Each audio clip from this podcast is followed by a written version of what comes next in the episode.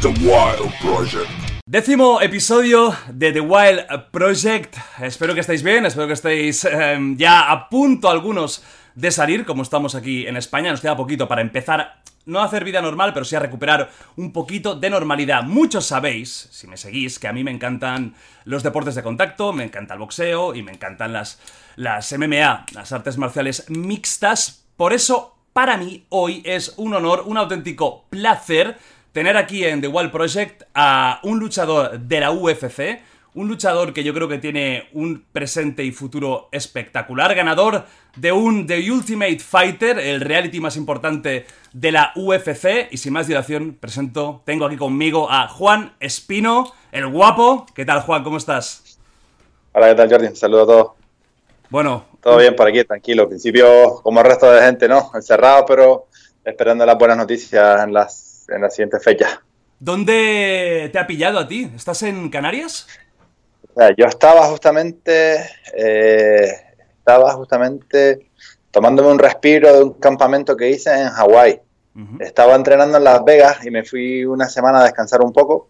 Pero bueno, cuando volví a Las Vegas, todo empezó a complicarse, empezó a liarse. Pero ya lo veía, ya, se veía veniendo de, desde España y demás. Entonces eh, llegó un momento en la Vegas donde cerraron todo, me tuve que ir para Miami, eh, tres cuartos de lo mismo, y bueno, ya visto lo visto, y realmente cuando hay momentos así, siempre bueno tener la familia cerca, pues preferí volverme a casa para estar al lado de mi madre, y mis hermanas, etcétera. Ah, sin duda, es una... Es una situación muy jodida que a, saber cómo, cómo, va a evolucionar, porque yo creo que estamos todos un poco como, como improvisando. Y sí, es, es, verdad que tener la familia, los amigos, la gente un poquito más cercana controlada es bueno. Lo primero que te quería preguntar es em, ¿qué tal estás de la lesión? Me imagino que ya rectísima final. Eh, ¿Cómo va? ¿Cómo va el tema? Bueno, ya era, para quien no lo sepa, me rompí la mano en las semifinales del TUF y eso hizo que tuviera que preparar un campamento para luchar la final y la final me terminé de destrozar la mano. Eh, tuve una mala operación después de la primera operación, tuve una segunda operación, pero esta fue genial. Ha ido todo en los tiempos perfectos y a día de hoy, si no fuera por el parón este que hemos tenido por el COVID-19, eh, debería, estar ultimando un campamento para una pelea este fin de semana, la semana que viene o la otra. Estaría ya nada, a pelear ya. Evidentemente, venirse a España pues frena todo un poco. El no estar en forma igual luego si quieres hablamos de ese tema, pero eh, digamos que ha sido como un parón, ahora hay que volver a empezar, pero ya no con lesiones, sino con otro tipo de, historias más bien de, acondicionamiento físico y demás. Luego hablamos un poquito exactamente de esto, de, la situación actual tuya, eh, si hay algún combate ahí en la vista, porque tú tenías firmados eh, seis combates, ¿puede ser?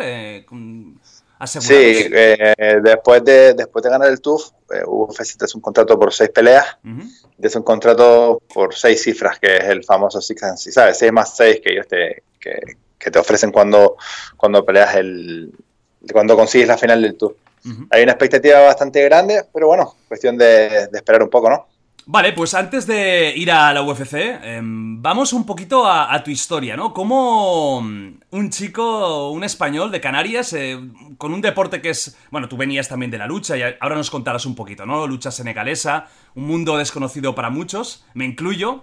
¿Y cómo llegas a Estados Unidos, a la élite absoluta de, de las MMA? Cuéntanos un poquito tu historia, cómo, cómo ha sido el viaje hasta llegar a, a UFC.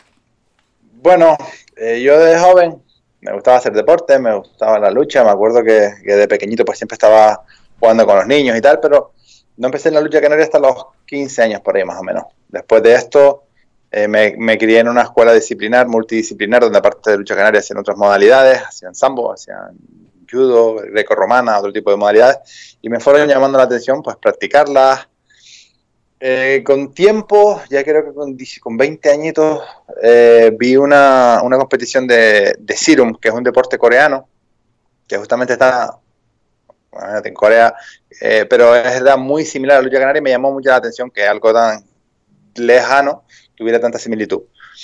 Pues por ahí me empezaron las intrigas de querer conocer, de querer viajar, de querer luchar. Y bueno, empecé, seguí, me cogí una época en la que era más fácil coger contactos, evidentemente por hoy es mucho más fácil saber eh, buscas lucha rumana o lucha de Angola o de cualquier país, es sumo, y tienes mucha más información. Antiguamente eso no existía. Entonces me cogí en un buen momento en el que todavía existíamos ese tipo de gente que nos gustaba la lucha como, como románticos de la vida, el tema de competir, cuerpo a cuerpo, da igual la modalidad, sino de superación y demás. Y también los contactos de hoy por hoy, que al tener las redes sociales, pues hace que todo sea redes sociales y páginas web, hace que toda la información sea más fácil. Entonces, bueno, fui probando nuevos desafíos.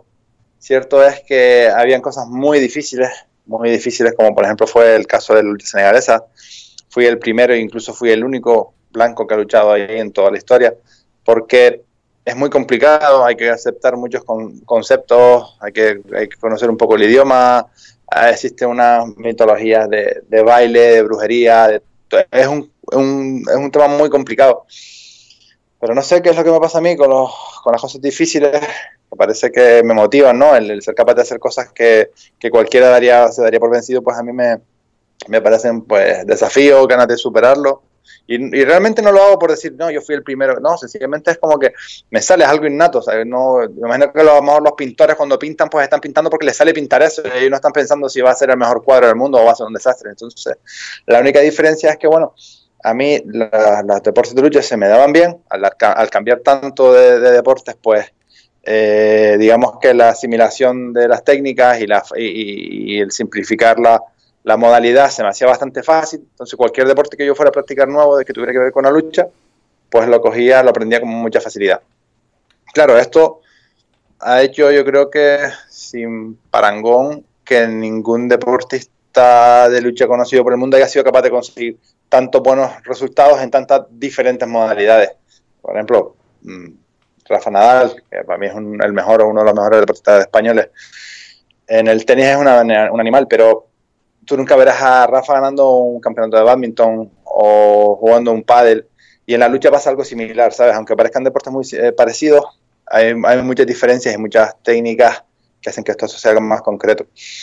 Me estoy enrollando así un poquito para que más o menos entiendan cuál es el, el concepto. No, no, aquí de, por favor, eh, Juan, enróllate porque es lo que interesa. Eh, explica como si estuvieras, vamos, eh, en, bueno, estás en casa, iba a decirte como si estuvieras en casa, nos ha jodido.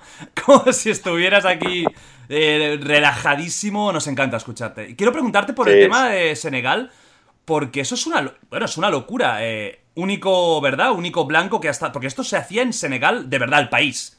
No es una sí, competición sí, que se hace por el mundo.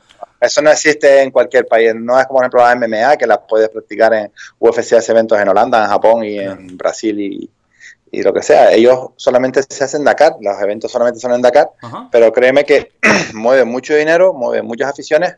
Hay millones de personas conectadas, tienen un share del 90 y pico por ciento cada vez que hay un combate en televisión, o sea que arrasan, ¿sabes? No, no es comparable. Yo creo que fue comparable a España cuando España ganó el Mundial, que todo el mundo estaba viéndolo y cuando España ganó, todos salimos a la calle, Ajá. pues eso se parece un poco a la lucha de los grandes luchadores, no cualquiera, pero. Pero tal lo que lucha de grandes luchadores al año hay siete u ocho, ¿sabe? Que, que es muy común ver las calles llenas, nadie trabajando, todo el mundo alucinando, porque eh, realmente lo que, le, le, ¿sabes? La, la, vivencia que ellos tienen con ese deporte es, pues, es muy, muy bestia. Entonces, que fueran capaces, un blanco, eh, español, que fuera allí, que los entendiera, que lo, fue bastante, bastante, bastante complicado por muchas razones que no vienen a cuento, pero fue muy difícil. ¿Aprendiste el idioma? ¿Algo de senegalés? Sí, sí, sí, sí, hablo, hablo un poco wolof y un poco de francés. Qué bueno. ¿Y ahí a, dónde llegaste? ¿Llegaste a, a, a, Es que no sé exactamente cómo funciona el tema. Me imagino que hay como un campeonato y debe haber los top. ¿O cómo funciona? Digamos, es, una especie, es una especie de carrera como la del boxeo eh, profesional. No existe un, un, una forma de, de, de, Digamos que campeón hay uno solo, pero no hay, no hay como una clasificación ni una liga. Sencillamente mm. vamos peleando entre nosotros y, y quien vayan subiendo. Yo, yo terminé mi carrera con un 7-0 es cierto que llegaba a un punto, bueno, desde el principio me costó mucho conseguir rivales y llegó a un punto que ya era casi imposible que pudiera eh, buscar otro tipo de... Porque claro, lo que pasa siempre, alguien que no conoce a nadie, porque acaba de llegar al deporte, que es un rival difícil, y encima, eh, si me gana, qué bueno es, pero si pierde, qué malo soy yo, visto desde el punto de vista de ellos. Entonces, claro, yo peleo con el campeón del UFC, claro que peleo con el campeón del UFC, porque si me gana, me gana el campeón del UFC, si le gano, la ha liado. Pero alguien que tenga un nivel tan alto que me pueda ganar y encima acaba de llegar, como quien dice, entonces cada vez se iba complicando más el, eh, eh, el desafío y realmente yo a veces, te digo, me gusta conseguir cosas imposibles o esforzarme en retos así altos, pero llega un momento en el que yo empiezo también a perder la, ¿sabes? La, las ganas cuando veo que me esfuerzo mucho y que las cosas no, no salen como yo creo, pues bueno, buscar nuevos desafíos. Entonces, cuéntanos un poquito cómo llega el momento UFC, porque creo que la historia es espectacular, ¿no? Em, cómo te enteras, cómo llegas, en Las Vegas creo que te hicieron las pruebas para poder eh, entrar en el, en, el, en el The Ultimate Fighter y fue un poco una odisea, ¿no? Sí, fue muy complicado. Ellos decían que uno, uno de los motivos era la edad. primero, ¿cómo te enteras? ¿Cómo llegas a...?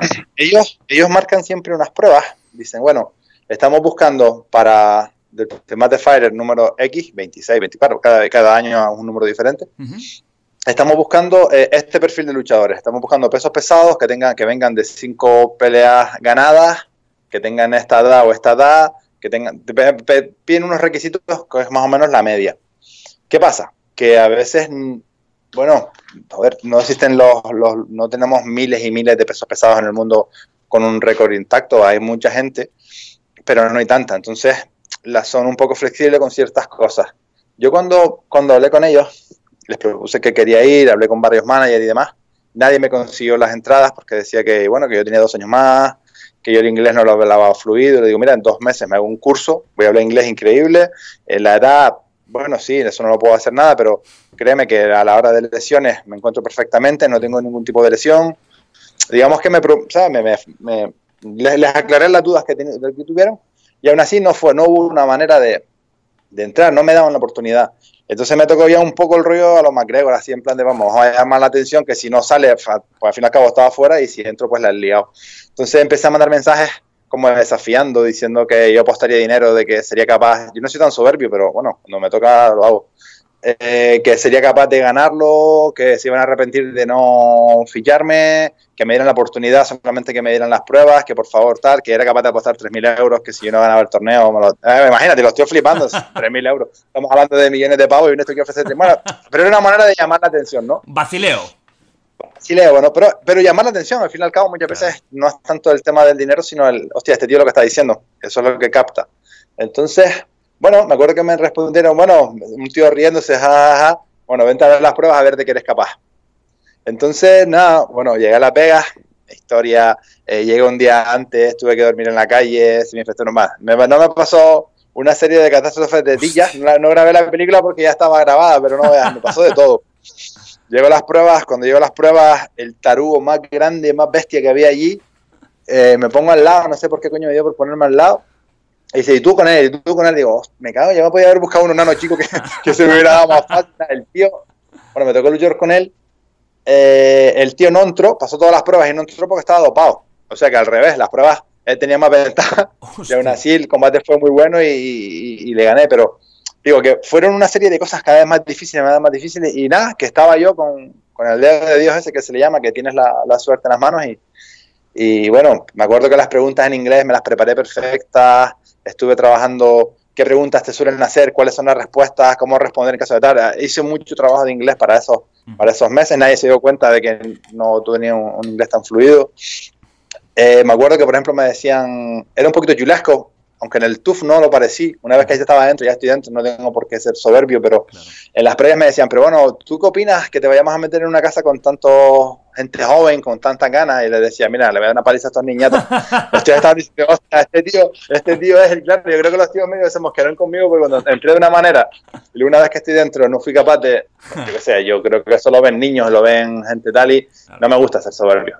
Si no me queda más remedio lo hago, pero lo evito. Entonces, bueno, pero bueno, lo que yo les prometí fue la verdad, que yo iba a ganar el torneo y dentro de las dificultades que tuve para hacerlo, pues lo conseguí. Pero es cierto que, no veas, puedo empezar a contar cosas que han pasado por medio, como las historias de Mauri.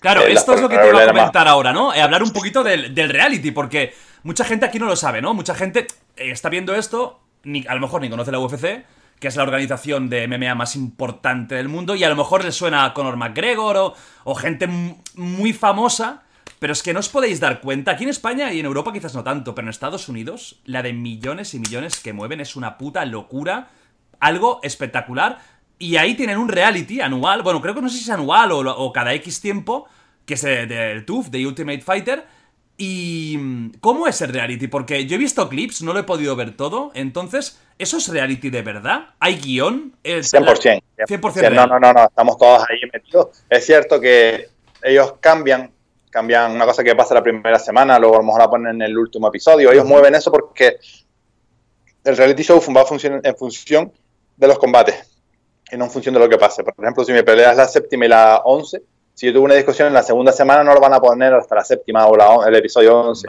Eso sí. Luego, haciéndote una, para que la gente tenga un poco de idea, por ejemplo, aquí todo el mundo más o menos sabe lo que es la NBA, la conocen. Pero no, no todo el mundo tiene un conocimiento de lo que es la NFL. No, no, no, no sabrían nombrar los equipos, no se sabrían los jugadores, por lo menos no la mayoría. Pero la que hay ligada ahí, la que hay la de dinero que hay ahí, te puedo asegurar que, es potente. Entonces, la UFC ahora mismo está pasando algo así, es muy potente. Digamos que estamos hablando de la liga más importante del mundo con diferencia. Eh, mueven unos pay-per-view, es el deporte con mayor crecimiento del mundo actual con diferencia abismal. digamos que los pay-per-views que mueve, eh, los combates de boxeo, han habido combates de boxeo que han esperado que termine la UFC para empezar las peleas. Canelo. Entonces, Creo que fue Canelo. Eh, Canelo, desde Canelo cuando los Nate Díaz Nate Díaz contra Mapidal, que bueno, estaba ahí en Nueva York, en Manhattan.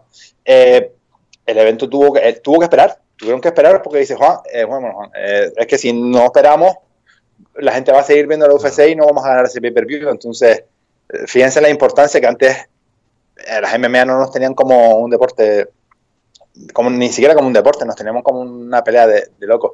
Hoy por hoy está más explicado más, más, más cercano, se va conociendo. Imagino que pudo pasar algo cuando el boxeo empezó, cuando la gente veía a las dos personas dándose golpes, hostia, se están dando golpes. Y ya con el tiempo quien lo ve le parece hasta un arte. Entonces las MMA tienen esa evolución que poco a poco la gente lo va, se le va acercando, lo van conociendo y ya no es esa pelea de bar. Ellos ya ven cuando hay un golpe fuerte y el otro chico está inconsciente, va a perder el control, se para.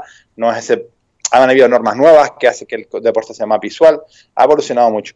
Y luego respecto al, al reality show, como te digo, es un es muy complejo explicar así qué es lo que pasa allí, pero en definitivas cuentas somos 16 eh, peleadores que estamos viviendo en una casa durante dos meses sin teléfono, sin mm, televisión, sin música, sin libros, sin nada, absolutamente sin nada, donde lo único que hacemos es comer, dormir y entrenar, y hacer vida ahí entre nosotros.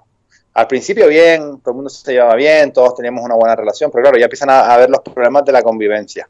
Pero a eso súmale que llega un momento en el que se hacen dos equipos, los equipos van peleando entre ellos, pero hay muchas veces, por ejemplo, mi compañero que perdió, en parte quería que yo perdiera, porque si yo pierdo o yo me lesionaba, él podía entrar como sustituto. Eh, posiblemente si todo mi equipo ganaba al equipo contrario, pues tenemos que llegar a pelear entre nosotros, porque al fin y al cabo solamente puede haber un campeón. Entonces, crea un, clima de, bastante tensión y, y, fue bastante difícil porque, claro, de ahí todo lo que se vio. No, ninguno éramos actores, nos metieron allí, evidentemente Mauri llamó la atención por su forma de ser, yo le llamé por la mía. Una vez que empezó el reality show, como te digo, ellos se habrán quedado locos conmigo pues diciendo, mira, este te nos engañó, el cabrón vino aquí diciendo que, que va a ser McGregor y, apenas pasó sin pena y sin gloria porque si yo no fuera, yo no llegué a ser porque lo que hice en, los combates apenas se me grabó, ¿sabes? No tenía ese perfil de, de de llamar, ¿sabes? No sé, no me gustaba dar ese, ese, ejemplo porque yo creo que ese deporte o ese vídeo lo ven niños, lo ven, tengo hermanas, tengo sobrinos, primos, entonces es como que muy complejo como para dar una mala educación, por lo menos desde, mi, desde mi moral, ¿sabes? No, se nota, por ejemplo, en, en, el momento, hay el momento más famoso, ¿no? Eh, de, de, la piscina, que Morris Green empieza a, a, a increparte, que va increciendo, al principio es como que creo que dice algo así como que le das malas vibras, y al final te acaba llamando eh, fucking bitch y repitiendo y buscando Sarao. Y ahí te ves muy tranquilo, realmente.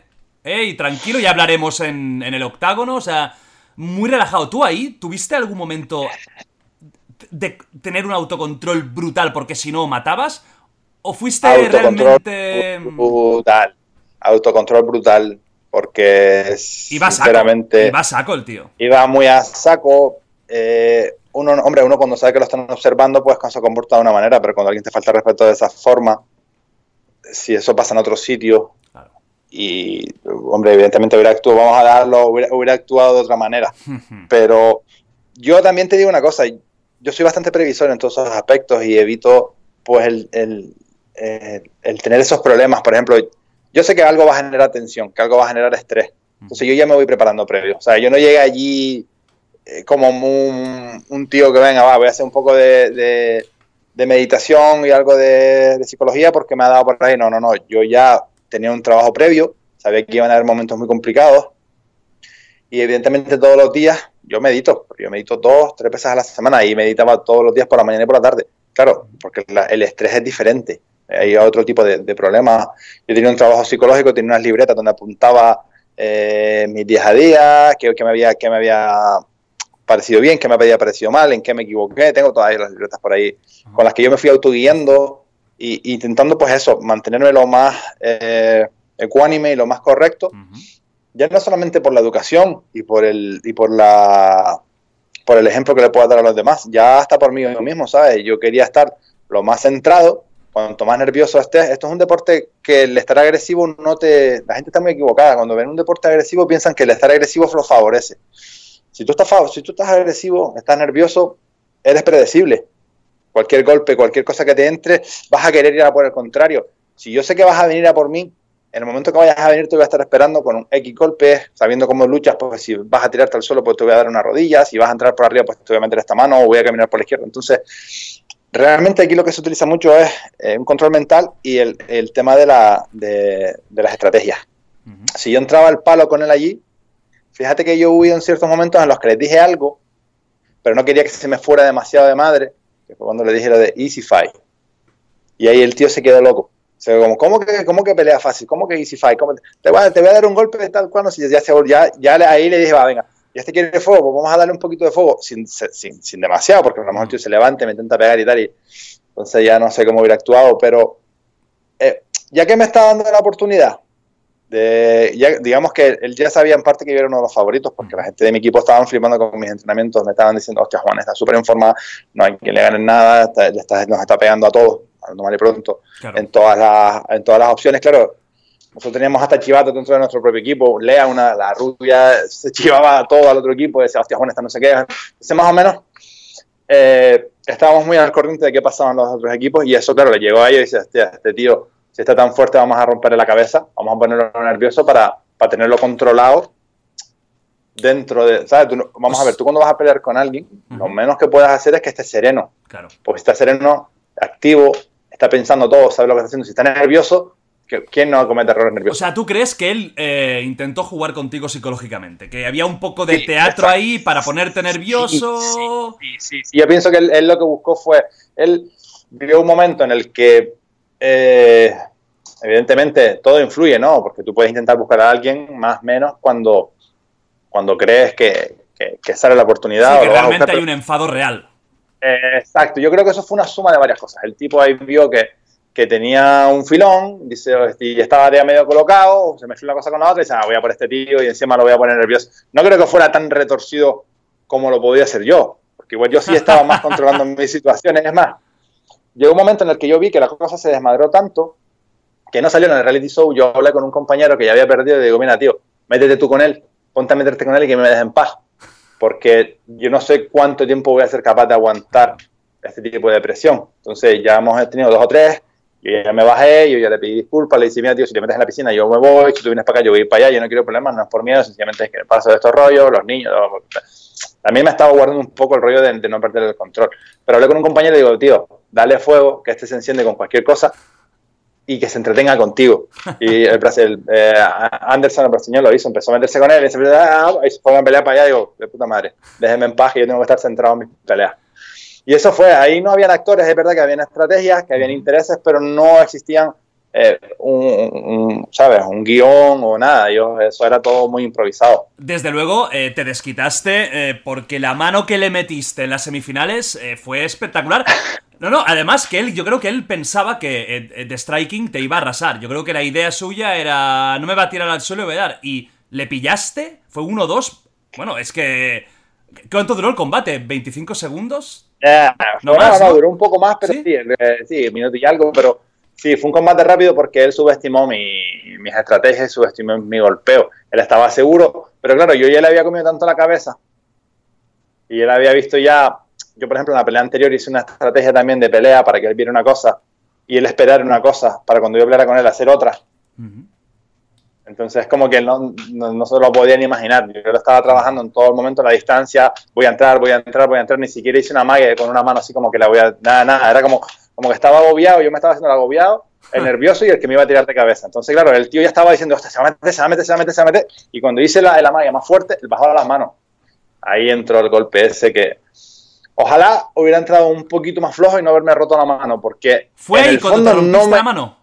Sí, fue en ese golpe cuando me rompí la mano porque, claro, en el momento que tú te rompes la mano pierdes presión de golpe. Y al perder presión de golpe, pues no puedes trabajar. hombre, el combate salió bien, pero claro, y si se alarga, y si se estira, yo con la mano mala, y ahora voy más allá. Eh, mucha gente me dice, no, Juan, yo lo cojo, si alguien me hace así, y en 20 segundos le, pego rápido, tal, le gano y le demuestro que soy superior. Yo soy un poco más cabrón. Yo soy un poquito más cabrón. Yo te pego 5 minutos eh, tranquilamente, te voy mm. pegando, te voy pegando, te voy haciendo mucho daño, mucho daño, pero sin llegar a dejarte inconsciente y te sigo pegando y te sigo pegando y te sigo pegando y paro y veo que te recuperas y te doy las costillas y te doy las costillas y paro y te empiezo a dar... A ver si me entiendes. Que no va a pasar mañana pasado y vas tú, joder, me ganó, ya está. No, no, no, no, que vas a estar un mes con dolores en todo el cuerpo porque te vas a acordar de mí. O sea, soy bastante cínico para eso, ¿sabes? Soy de los que eh, si alguien me hace algo y no, lo voy a matar rápido, ¿sabes? Lo voy a disfrutar. a ver, se notó que había algo personal. ¿Cómo celebraste la, victoria? Parecía que habías ganado ya el The Ultimate Fighter porque fue una rabia y sacaste todo. Ahí salió, salió todo. Al final es lo que dices tú. Eh, sois gente en una casa metida sin nada que hacer. La cabeza te la comes, quieras o no, y además cuando te falta el respeto tanto, este tipo de personas dan ganas de darles, que es evidente, o sea... Él fue muy a lo personal y fue a machacar y recibió. Y luego a la final, que... Mm, hostia, fue una estrategia totalmente diferente. Y yo creo que incluso estuviste más contento eh, ganando en la semi que en la final. Es que el, chaval de la final fue, fue una pena porque era un buen chico, luchaba por su familia, su hijo estaba enfermo. La verdad que, bueno, evidentemente a todos nos venía bien ese contrato de seis cifras, Cambiar, cambiar tu vida y tal. Pero bueno, la historia de este hombre era una pena porque su hijo había sido operado del corazón, el dinero no es que le hiciera falta, pero le vendría bien para tratamientos y para tal. Y hostia, no me apetecía, sinceramente cuando gané me quedé al lado diciéndole, tío, lo siento, perdona, oye, que verdad, eh, me alegro, pero que no piense. Después, además, hubo como una manipulación de mí por parte del equipo de ellos, porque pensaban que yo era. Y que fue raro porque me hicieron como que yo era el cínico, como que yo era el que estaba manipulando a las personas. Y digo, tío, mira, va, no, no quiero hablar con más nadie. Cuando terminemos el evento, hablamos. Porque antes había buen rollo, llegó un momento de tensión y yo prefería alejarme. Y ellos hubieron, vieron eso como que, es que yo me estaba manipulando y tal. Digo, que no, tío, que esto es una competición. Hemos venido todos aquí de buen rollo, pero esto es una competición y todos queremos ganar. Entonces, en parte, hubo como un reencuentro con ese tío con el que yo tenía buen rollo, aunque hubiéramos peleado, había buen rollo y, tal vez pues no, por eso no lo celebré así. Y una vez ganas, digamos que entras oficialmente eh, en UFC, contrato, el de seis cifras, seis combates. Realmente, realmente una vez que peleas esa final ya estás dentro. Ah, ya estás dentro ya está dentro, porque por ejemplo Maurice peleó en ese, en ese, en esa, en esa, en esa eliminatoria, Maurice sigue peleando, Maurice está entre los 15 mejores del mundo actualmente. Entonces, eh, una vez que ganas esa, ese, ese torneo, una vez que ganas, una vez que lo peleas, estás dentro y eso, eso te influye pues ya en bolsas más interesantes y demás. Diferentes cuando tú lo ganas, pues ya entras como, como si fueras eh, con más nivel de dinero, con más reconocimiento, pero eso ya en sí es UFC. Nunca había habido un español que ganara un combate de UFC, nunca había habido un español que ganara un The Ultimate Fighter, nunca había habido un español que ganara eh, un bonus de la noche como yo gané. Hubieron muchas cosas en ese, en ese evento que se rompieron. Eh, la primera vez en la historia que un tío ganara en primera nada, digamos que fueron muchas cosas las que, lo hicieron los, los recortes se pusieron, exacto, hicieron bastante especial, pero como te digo, en el fondo, más, más que nada, uno hace las cosas lo mejor que puede y ya está, pero realmente son desafíos propios, ¿sabes? Yo no estaba pensando en, ganarle a nadie, estaba diciendo, oye, cuál, qué, qué, de qué ser capaz yo, mi mejor versión, ¿no? De qué, qué, soy capaz de conseguir cuando, cuando entrene bien, cuando me mantenga con la cabeza tranquila, qué es lo que podría hacer y bueno, ahí se, se ha visto que ha dado un buen resultado. ¿Y cómo es la UFC por dentro? Has hablado, me imagino, ¿no? Con, con Dana White. Eh, da la sensación de ser un directivo muy cercano a los luchadores, que le gusta meterse en el fango. Em, ¿Qué tal? ¿Cómo es la UFC por dentro? ¿Él en persona? Em, ¿Bien? Bueno, mira, Dana es un tío, sinceramente, muy enrollado. Es una persona cercana, muy agradable, nos trata genial. Eh, la UFC como organización es una organización muy fuerte, muy buena, te ayudan con muchísimas cosas, pero claro, para llevar a ese nivel de excelencia, las exigencias que tienen con sus peleadores es altísima. En el momento que tú no des el nivel, estorbas. Porque aquí lo que quieren son o los mejores peleadores del mundo o nada. Entonces, no hay hueco para mediocridades, no hay hueco para más oportunidades. esto es como el ajedrez. Pones una, una, una pieza mal, te la comen y vuelves a poner mal, que mate, se acabó y vete para tu casa. O sea, que no es un rollo en el que, no, venga, va, vamos. No, no, no, el nivel es muy alto. El nivel es muy, muy, muy alto y, y evidentemente eso se ve en las peleas. A la hora de ver los peleadores, pues se sabe que los peleadores que están en UFC son los luchadores de máximo nivel. Me gusta mucho también, uno de los motivos por los que me encanta la UFC es porque separa lo que son los peleadores en parte de los deportistas peleadores. Que, bueno, vamos a ver cómo me explico esto. El tema de los controles de doping a mí me viene genial. He sido siempre un deportista que ha estado con controles de dopaje y siempre lo que he conseguido ha sido gracias a mis, a mis esfuerzos y mi trabajo y todo lo que, he lo hecho. ¿Qué ocurre? Cuando tú vas a pelear a otros eventos y el rival que tienes enfrente, pues sin haberse esforzado tanto, sin haber sufrido tanto, es capaz de, que su corazón vaya a pulsaciones mucho por debajo de las tuyas, tenga el doble de fuerza. Todo eso, es, aparte de que es jodido, no es deporte. Aunque la gente no lo quiera ver así, yo cualquier deporte que necesites drogarte o que necesites doparte, no lo considero deporte. Entonces, digamos que, que eso es una de las cosas que más me llama la atención. Hay otros eventos buenos, pero no hay tanto control en el tema del dopaje.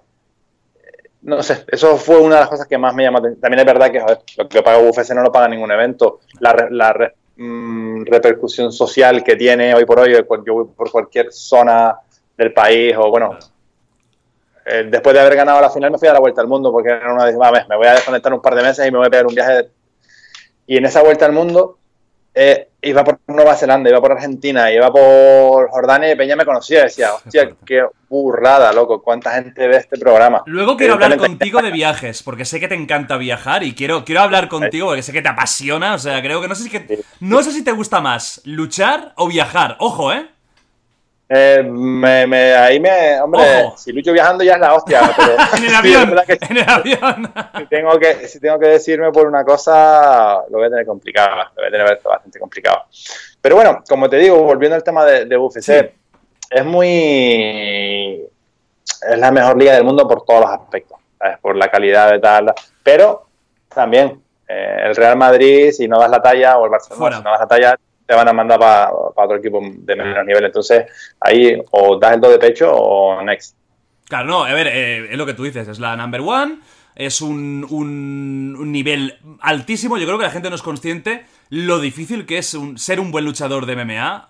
la de años, esto no puedes empezar tres años antes y, y creerte que puedes tener nivel top, porque esto es, lo han intentado algunos, como si en Punk, que venía de Pressing Catch de la... Y claro, creen que con eh, dos años de, entreno es que no hay ni color, o sea, es que es... es Es dominar técnicas muy diferentes, posicionamiento, cardio, es, es todo. muy complejo. Muy complejo. Entonces, hablando de esto, ¿no? De lo difícil que es. Tú imagínate que tienes un combate, vamos a suponer, ¿eh? de aquí un año. ¿Cómo es la preparación de un combate top de la UFC? El training camp, Tú además me imagino que debes ver muchos vídeos, analizar estratégicamente al oponente. Sí, sí. ¿Cómo funciona esto un poquito? Bueno, vamos a ver, normalmente un buen campamento se prepara con, tres meses o doce semanas, que son las que se, necesitan para un buen campamento. Evidentemente, si tú quieres llegar a grandes metas, pues haces un planning de un año, dos años.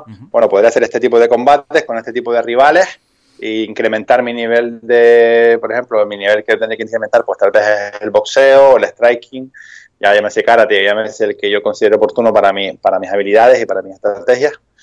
Y dentro de un par de años llegar a querer ser un top 5, ser campeón mundial, lo que sea. Pero normalmente un camp como tal, pues yo creo que si ya tienes una base de trabajo como puede ser la mía, en dos o tres meses ya está a, tono en todos los aspectos cardiovascular, luego el tema de, eh, de fuerza, resistencia, estrategias, los, también los sparring, eso es, es muy complejo, ¿sabes? No solamente necesitas ir al gimnasio y ya está, necesitas trabajar muchas más habilidades, necesitas, yo por ejemplo trabajo mucho la psicología, el tema mental, yo visualizo bastante, veo rivales y yo me imagino haciendo pues qué, qué, estrategia o qué tipo de movimientos debería hacer para cuando él me hace esto, yo hacerle aquello, cuando me hace aquello, yo hacerme lo otro, si entra por aquí, yo salgo por allá.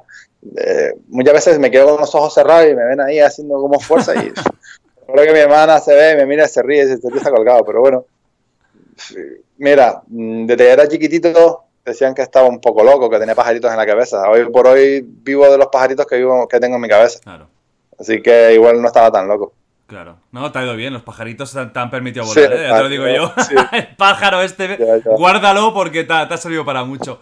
Entonces, eh, son los tres meses y tres meses eh, hablamos de que de 5, 8, 10 horas al día de entreno, de, concentración. En las semanas se, separan en diferentes episodios. Hay como tres episodios, digamos, la, fase de la carga, la fase media y luego la fase final, donde eh, diferentes tipos de entrenamiento se cambian según el rival, según las necesidades, si necesitas más aeróbico, menos aeróbico, más fuerza, más estrategia. Entonces ahí digamos que vas mm, mirando. Los entrenamientos normalmente yo suelo dividirlos en dos microciclos semanales. Lunes y martes hago entrenamientos dobles y los miércoles hago uno para poder descansar por la tarde y recuperar el miércoles por la tarde. Luego jueves y viernes hago entrenamientos dobles, ya de menos intensidad que el, lunes y el martes. Y el sábado hago un entrenamiento final de un light sparring, donde lo que se trabaja es pues, visualizaciones, golpeo muy suave y demás. En horas, pues varía mucho dependiendo de, qué tipo de, campamento vayas a hacer, con quién vayas a pelear. Todo cambia muchísimo. puede ser entrenamientos de dos horas, de tres. Hago entrenamientos. Si tienes un día, dos o tres entrenamientos, te puedes ir a seis, ocho horas. Por ejemplo, los miércoles es un día que no suelo trabajar mucho, lo más hago dos horas de intensidad, pero luego paro, una hora y media de intensidad y luego paro. no sé, tal vez diaria, tal vez semanalmente, 10, 15, a lo mejor unas 30 horas semanales de entrenamiento. Hablamos de entrenamiento en el gimnasio. Después tienes la alimentación, luego tienes el tema de las comidas, la visualización, la psicología, el ir al gimnasio, el volver, el preparar, el preparar todo, te, lleva prácticamente todo el día el alto, alto, alto nivel. Que mucha gente me dice, no, pero es que yo no puedo. Es que no estás en este nivel. Entonces, eh, necesitas ir mejorando poco a poco. Eh, hay gente que necesita trabajar y por la tarde entrenar, hay gente que tiene que estudiar y por las tardes no sé qué, y hay gente que lo puede hacer a final de semana. Entonces, hay diferentes niveles de MMA y diferentes niveles. No, todo, no porque entrenes ahora ocho horas diarias significa que dentro de dos o tres años vayas a estar en la UFC, ¿no? Necesitas hacer una, un, ir batiendo metas, pues oye, mira, voy a ser campeón de España amateur, me voy a hacer no sé qué, me voy a hacer no sé cuánto, voy a ir batiendo metas, cada vez voy dedicándole más tiempo y luego llegará el momento de verdad en el que yo a lo mejor tenga que dedicarle tantas horas. Esto no es de hoy para mañana, esto es una carrera muy larga. Y esto cuando tú haces eh, el, training camp, tú claro, tú estás en el American Top Team, creo que aún estás, ¿no? Eh, que es uno de los mejores gimnasios eh, de, históricos a nivel de... Mundial, sí. creo que es Dan Lambert, ¿no? El, creador de... Dan Lambert es el... Em, tú estás ahí, entonces cuando tú haces un training camp, ¿el training camp lo haces ahí o lo haces tú en tu casa? ¿Tienes preparador personal dentro? ¿Cómo, cómo funciona? En mi caso en concreto, en mi caso en concreto, ellos me pasan a mí una, una especie de, de tabla de, de, entrenamientos donde ellos me dicen, bueno, pues estos días vas a trabajar con este y con este entrenador, estos días vas a hacer esto y vas a hacer aquello. Pero yo acoplo eso a mi entrenador físico, que es también que, viene directamente de la UFC, no viene a través de, de la América Top Team. Uh, UFC se preocupan que los deportistas sean los mejores deportistas. Ya técnicamente cada equipo que se busque la vida, porque ellos no, ellos en eso no se meten, pero si quieren que aeróbicamente estemos bien preparados, que físicamente estemos fuertes, que estemos sanos, cuanto mejor deportistas seamos, más espectacular va a ser. Y no se meten en, en el tema técnico, porque ya sería, ya habría como por ejemplo espionaje y cosas así donde no interesa. Lo que los tíos te ponen muy fuertes te cuidan, te hacen todo tipo de terapias, pero luego ya técnica que cada uno se la busque y la verdad que eso está bastante bien. Además de estos dos tipos, tanto lo que me pasa el equipo como lo que me coge mi entrenador, también tengo varias personas con las que yo trabajo. Trabajo directamente con varios asesores técnicos, tácticos y luego también con mi psicólogo, mi coach deportivo, que, es Diego Gutiérrez, que es uno de los entrenadores del, Atlético de Madrid. Veo que eh, hostia, sois un equipo, o sea, veo que hay mucha gente sí, para, mucha para peña, una ¿eh? persona, no, no es el entrenador personal y no, sino que veo que es un equipo. ¿Qué tal es eh, un gimnasio top como, como en el que estás tú, que es, es mundial? Eh, ¿Hay competitividad? ¿Hay buen rollo real? Porque hay muchas estrellas ahí, entonces algunos incluso que podéis luchar algún día. Sí, ha pasado, ha pasado, actualmente pasa. Y sí, bueno, en primer lugar, eh, todos queremos ser UFC y no todos son UFC. Segundo lugar, todos queremos estar en el top 15 y no todos somos top 15, o sí estamos, pero algunos nos quieren pisar. Entonces, sí existe. Hubo una vez un tío que lo describió como, hombre, si te metes en una cueva de lobos, donde está lleno de lobos, los únicos lobos que van a sobrevivir ahí son los más fuertes. Entonces, digamos que pasa algo así. No, no se entienda eso como mucho golpeo, muchas lesiones, sino no, nivel técnico, táctico, también hay golpes, también hay, hay que poner a ser un tío duro, pero no solamente eso, ¿sabes? Digamos que es muy complejo. No sé, actualmente hay personas a las que no les gusta trabajar en equipos grandes. En mi situación actual, pues yo les he sacado rendimiento hasta el día de hoy. Tal vez en el futuro pueda que cambie de, aires o que cambie de, de estrategias o... Uh -huh. No sé, hay, digamos que hay una evolución en la que yo estoy y que ahora mismo sí me gusta, pero ya veremos en el futuro. Vale, hablemos, hablemos de ti como, como peleador. Está claro que yo creo, y, lo digo sinceramente, y es que yo esto lo quiero decir porque no es porque él esté aquí, o porque sea español. De verdad, o sea, Juan Espino es, es un grandísimo luchador y es que va a entrar en UFC, digamos, a, fuera del reality, fuera de, de, de Ultimate Fighter. Y yo ya te pongo directamente en top 15, yo creo que puedes entrar. Tienes uno de los mejores eh, grapplings y, y, y, a nivel de luchador de toda la categoría. No sé si ahora hablaremos de lo que tú piensas, ¿eh? ¿Cómo te colocas tú en la categoría? Pero quiero preguntarte, como luchador, por ejemplo, ¿cómo te, cómo te ves? El striking, que quizás podría ser tu punto más débil. ¿Cómo, cómo, cómo te definirías como luchador a ti mismo? Mira, eh, normalmente tienen una, tenemos una, una, una fea costumbre, o por lo menos yo cada vez intento cambiarla más, a, más al... Porque como te digo, en España no hace mucho que estamos a alto nivel, no existe tanto conocimiento y la gente dividía todo en buen boxeo, buen jiu-jitsu o grappling o buena lucha. No, hay muchas más cosas que entran en juego, muchísimas más cosas que entran en juego. El corazón, y no hablamos realmente de ese corazón de, de, de cardiovascular, hablamos de, de, que te lleves un golpe, de que sepas que puedes perder el combate y digas tú, no, mira, ahora voy a ir por todas, lo voy a meter debajo y me la voy a jugar porque me quedan 10 segundos de combate. Yo me rompí la mano, si yo hubiera frenado, me hubiera frenado, el combate se me empieza a recuperar y me reviento la mano y al final no soy capaz porque no soy capaz de pegarle. Hubo un momento en el que lo controlé la cintura y no lo saqué volando, que era una de mis cosas que siempre hago porque no tengo ni esa fuerza. Entonces, eh, eh, eh, eso no se cuenta, eso no se cuenta. Las estrategias no se cuentan. Que yo le haya metido una volea a Mauri Green no significa que yo sea mejor striker que Mauri Green, no, significa que soy mucho más estratega que Mauri Green, eso seguro. Entonces, eh, que tengo mejor jiu-jitsu o peor que fulanito, que menganito, a ver, Marco Puchecha o Roger Gracie son uno de los mejores luchadores de jiu-jitsu de la historia y no están en UFC. Eh, Miguel Batista, eh, cuántos luchadores de lucha libre, super top, greco-romanas, olímpicos, medallas, no están en la UFC. ¿Cuántos boxeadores? Anderson Brado, que el que fue conmigo, el TUF, uno de los mejores strikers de la historia del kickboxing del K1, no está en la UFC. Gohan Saki, uno de los mejores, tampoco. Rico Banhoff, el actual líder indiscutible de la categoría por encima de Bader Ari y de cualquier otro tío, no está en UFC, aún probando. Todos estos que te estoy nombrando son gente que ha probado las MMA. ¿Por qué? Porque no tienen buen striking, porque no tienen buen. No solamente eso, hay más, hay más cosas en juego. Hay muchas más cosas en juego. La actitud mental, el entrenamiento físico, las estrategias. Hombre, evidentemente, si no eres un tío rápido, nunca vas a jugar en primera categoría, pero aparte de correr más o menos, tienes que tener muchas más cosas en tu cabeza que, ser fuerte y correr. Entonces, las MMA digamos que no solamente boxear mejor, no, Juan boxea mejor y va a ser el número uno, no, Juan de misma aprende a boxear y le da una paliza. No, no tiene nada que ver. Eh, yo, hombre, yo creo que soy bastante bueno, por lo pronto, con las estrategias. Solo ser bastante bueno porque confío mucho en las cosas que pienso, en las que hago y voy muy a por ellas. Entonces, me esfuerzo mucho, me quedo tranquilo porque siempre que hago un campamento hago todo lo que está de mi mano. Si son 10 flexiones, aunque suena tontería, hago las 10 flexiones. Si mi entrenador me mandó 7 vasos de agua, son 7 vasos de agua y no me tomo un octavo porque un vaso de agua, aunque parezca, aunque suena tontería, es más y más no es bueno. Es justamente lo que tiene que ser y son 7, son 7. Si hay que correr tanto, tantas pulsaciones, digamos que intento ser lo más meticuloso con todo, porque eso hace que que sea mi mejor versión. Cuando tú estás en tu mejor versión, pues se te quitan muchas dudas de la cabeza, se te quitan muchas dudas. Hombre, que puedo mejorar en el striker, por supuesto, pero es que puedo mejorar en el striker, puedo mejorar en la lucha, puedo, luchar, puedo mejorar en mi grappling. Que puedo tener mejor, uno de los mejores, pero es que eso no es, eso no es la, no es la, la clave del éxito. La gente dice, no, porque es muy fuerte. Joder, en Senegal sí era fuerte, los cojones. A ver si me entiendes. eso te quiero decir. Entonces, no es cuestión de, no es cuestión de, fuerza, de lucha o de grappling.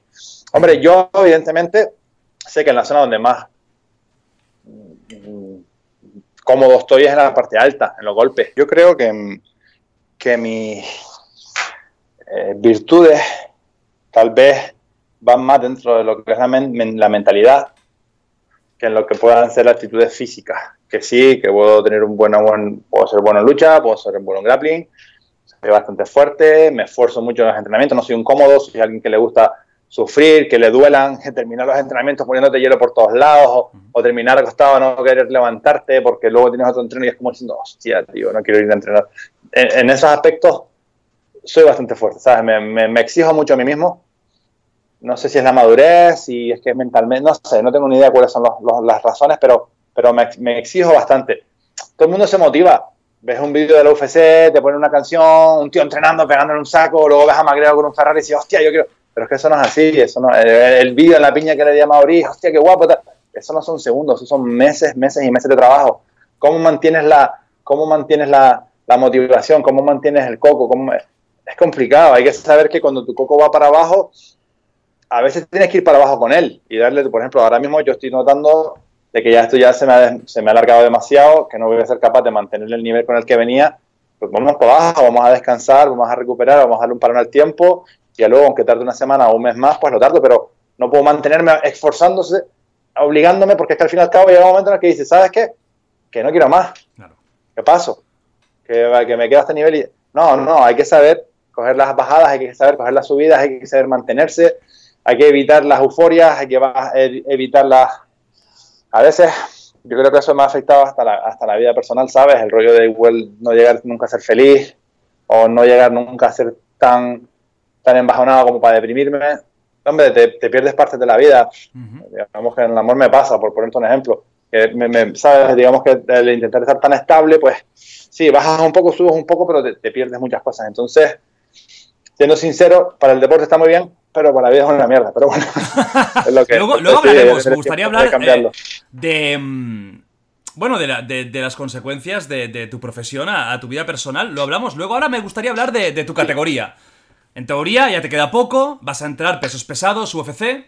¿Cómo ves la, la categoría? Vamos a hablar primero del, del, combate que viene ahora, Miocic contra Cormier. ¿Tú crees que Cormier se retirará, pierda o gana o gane? Yo creo que sí. ¿Tú crees que ya es el último combate? Seguro. pienso que ya sí, sí, ya está bien puesto, ha ganado mucho dinero, ahí la lía y fuera adiós y hasta luego. Mm. Porque UFC no, UFC te obliga a retirarte. Khabib va el 28-0, hubiera peleado ahora con 29, hubiera hecho la 30-0 si le salió todo bien y se marchaba.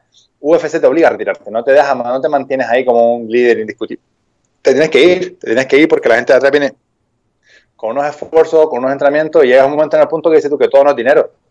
Cuando eres una leyenda, cuando eres un top, cuando eres un, tío más, pues hombre, ahí te mantienes como puedas, con eso comen tus hijos, pero cuando eres un tío que ya tienes todo el dinero del mundo, que tienes tal, te gusta pues que se te recuerde así, ¿no? Como hizo San Pierre. Igual después vuelve a hacer una super fight y se marcha y gana más pasta que, que, en la mitad de su carrera, pero que digamos que, que, que hay algo que, que sí es verdad, yo creo que Daniel Cormier después de esta se marcha. ¿Y cómo ves el, combate? ¿Te sorprendió el segundo? A mí me sorprendió la estrategia del golpe al cuerpo, fue como un cambio fue una total. fue, un disparate. Mira, la primera pelea, mío sí que le estaba dando una paliza. va a Cormier, le mete el dedo en el ojo, el palmate se enfría un poco, vuelve a salir y me lo alivia con Dirty Boxing, le mete una mano ahí media sucia, una mano sucia, una mano de boxeo sucio que se le llama, que es legal, pero no es boxeo tradicional, de eso de agarrar para aquí y ir para allá, y lo noquea. Hostia, estaba ganando Miosic, estaba ganando Miosic y va y pierde. En esta, Cormier le estaba dando una paliza. Estaba tan sobrado que estaba evitando tirarlo al suelo, no lo quería tirar al suelo, él quería seguir pegándole de pie cabrón, tirarlo al suelo, asegura una. No, estaba tan bien que dice, nada, paso de tirarlo, voy a pegar, le voy a pegar, le voy a pegar. Claro, llegó un momento que, se cansó, lo tocó bien el, abajo y, empezó, empezó, empezó y perdió la pelea. Entonces, no te sabría decir quién, quién va a ganar ese combate porque está, está muy complejo. Yo creo que Miosic va a llegar mejor preparado que nunca, es más joven, tiene más ganas y quiere seguir. Y Cormier puede que gane, pero tres, cuartos de lo mismo. Comir ya está viendo su retirada, no sé cómo lo estará preparando, pero desde que pueda termina y se marcha y no, no se le ve más el pelo, creo, o por lo menos es lo, mi opinión. Yo el único combate que podría imaginarme post retiro Cormier sería una última lucha con John Jones. Ya el, caos final. Pero, es que ya ha perdido dos veces. Ya, pero ¿tú no crees que un eh. supercampeón como Cormier tiene esa, esa... Y además que la última fue con, con el dopaje y todo. ¿No crees que tiene esa, esa llama dentro de, de querer matar? y John John sube, pero es que la, esa llama de querer matar no funciona como, como, no es, digamos que la ira, el odio, el enfado, esa llama no es una llama que perdure, no es una llama que, que te dure.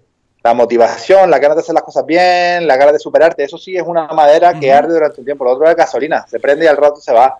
Entonces, yo no creo que, que él ahora mismo esté pensando en eso, y más en el momento que está viviendo. Ahora mismo está defendiendo una trilogía con Miosi, uno de los mejores o el mejor pesado pesado de la historia según el, número de veces que ha, defendido el mm. cinturón de UFC, porque nadie lo había defendido tantas veces. Está en otra cosa. John John. John John sí, John John no. John John en parte no es ni de los cinco mejores pagados de UFC. Y hoy por hoy debería ser el, el, el, Power for digamos, el mejor peleador de la historia entre paréntesis.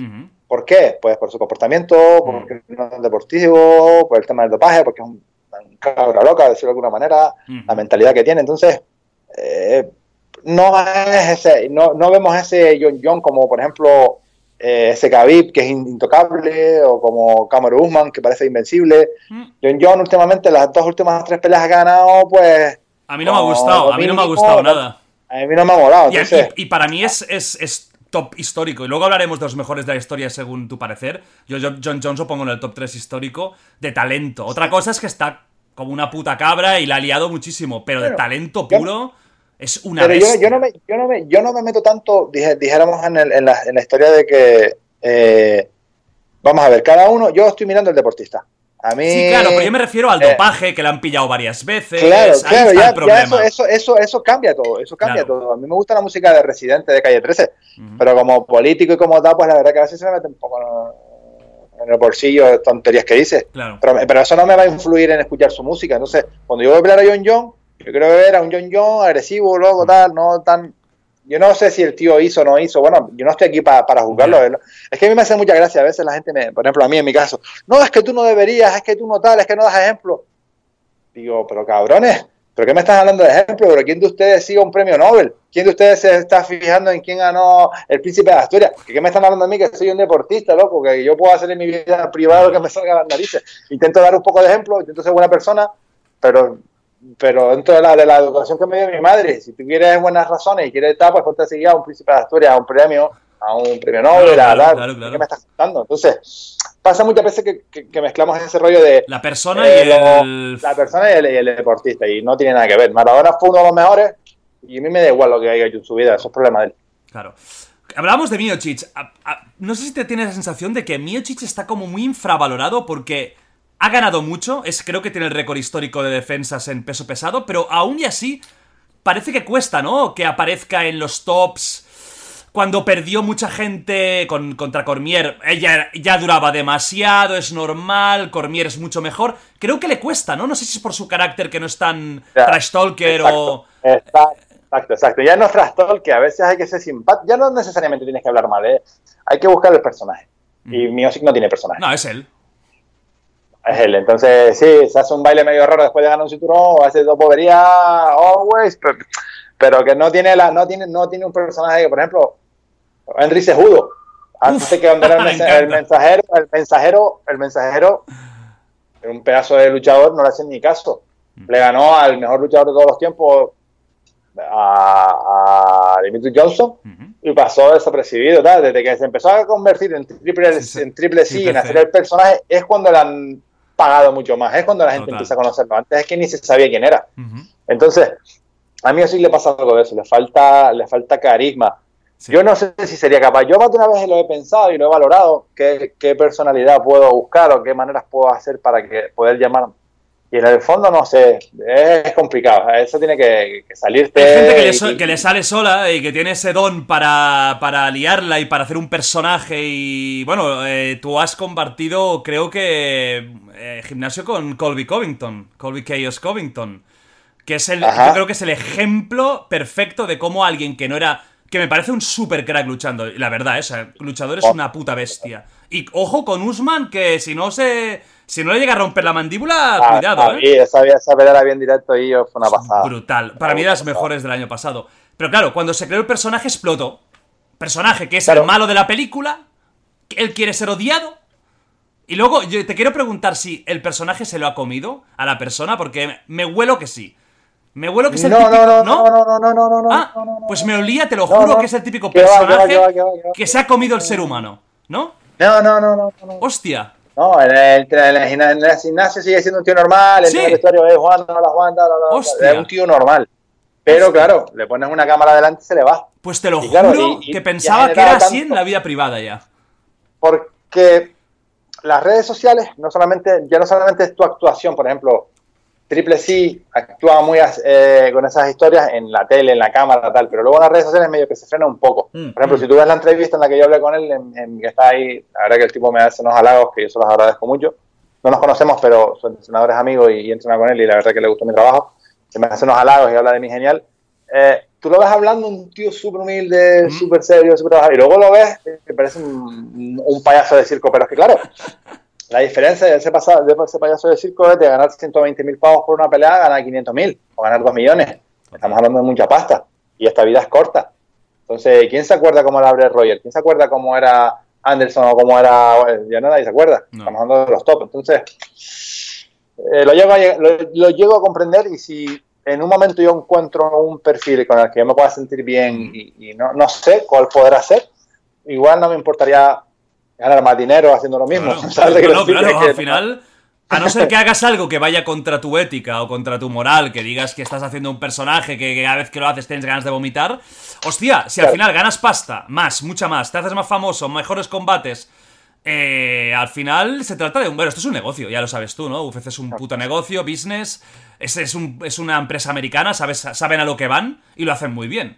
Entonces, se trata de venderte. Y ahora que, que ya casi estás a punto de, volver. A ver si, si, si, si lo puedes, eh, si más o menos te has analizado. Así aproximadamente, eh, muy a, lo, grande. Tú, en, más o menos, en cómo te ves en la categoría. Mira, yo, está mal que lo diga, pero los entrenamientos míos son de, de muy alto nivel. De muy alto nivel. De muy alto nivel hasta el punto de que hay compañeros míos que no quieren entrenar conmigo. Tal cual como suena. Y te hablo de gente que está en el top. Entonces, y no porque no sea, y no porque no sea eh, un buen compañero de entreno, pero también hay un tema de ego donde a la gente no le gusta pasarlo mal. A mí me encanta, a mí me encanta que me peguen en el de pie, me encanta que me, que me aprieten en el suelo, porque hoy si me ha dado 10 golpes, mañana me voy a esforzar y me vas a dar 9, y dentro de una semana me vas a dar 7, y dentro de un mes me vas a dar 5, y dentro de tres meses me vas a dar 1. Me vas a seguir ganando, pero me vas a dar 1 lo que ha hecho es que mi nivel se dispare. Ya no es que yo te quiera ganar, no, no, no, a mí es que me da igual, esto es un entrenamiento. Pero mi nivel de test que se ha, disparado. Yo, por ejemplo, antiguamente con Steve Mogo, que es el animal de lucha más fuerte que yo he entrenado, de grappling más bestia que yo he entrenado, que peleó MMA y no llegó al UFC, por eso debo decir que el tema del UFC no solamente es mucho mejor que yo en lucha, mucho más fuerte que yo técnicamente, olímpico, de todo, y no llegó es que cada vez que me coge me destroza el tío. Pero claro, me destroza el tío la primera vez que me luchó conmigo me finalizó cinco o seis veces. Ya cuando han pasado los meses, ya me finaliza una o ninguna. O yo lo cojo yo. ¿Qué pasa? El nivel se va implementando y es un entrenamiento. Al fin y al cabo a mí me da igual. Yo quiero estar fuera de mi zona de confort porque es que cuando yo voy a pelear y esté fuera de mi zona de confort estoy acostumbrado. Sin embargo, si siempre estoy en mi zona de confort, cuando yo vaya a pelear y me hagan estar fuera de ella, me la voy, voy a perder la pelea. Y eso es lo que no quiero. Entonces, ¿tú crees que puedes entrar directamente en un top 15, top 10? Bueno, eh, yo bueno, hace poco hice una entrevista, no sé si salió en el periódico ya, pero yo tenía una pelea con un top 10 el 18 de abril en Nueva York. Hostia, ¿en el Square Garden? Sí. Wow, vaya no, no, joder. No, en Nueva, Nueva, Jersey, ah, vale. donde Khabib iba a pelear con iba a pelear con con Ferguson. Con Ferguson. Ajá. Yo estaba en ese evento, Cyril Gardner se había lesionado que peleaba contra Samir Abdurakimov. Samir Abdurakimov es un top 10 Ajá. y yo era el suplente y iba a pelear con él. Eso no salió por, por toda la situación. Claro. Eh, por ejemplo, Ben Rockwell Ujú. Es un top 20, tal cual. Viene a ganarle a Stefan Struve, un tío que tiene un récord de 40 victorias, 10 derrotas, nivel altísimo. Ha peleado con top padre, con top perrigato que, que hay en la UFC. Le ha ganado mucha gente, ha finalizado a, no sé, a Josh Barnett, a gente de nivel alto un buen luchador, muy fuerte, no quiso pelear conmigo ahora en, en, para dentro de una semana.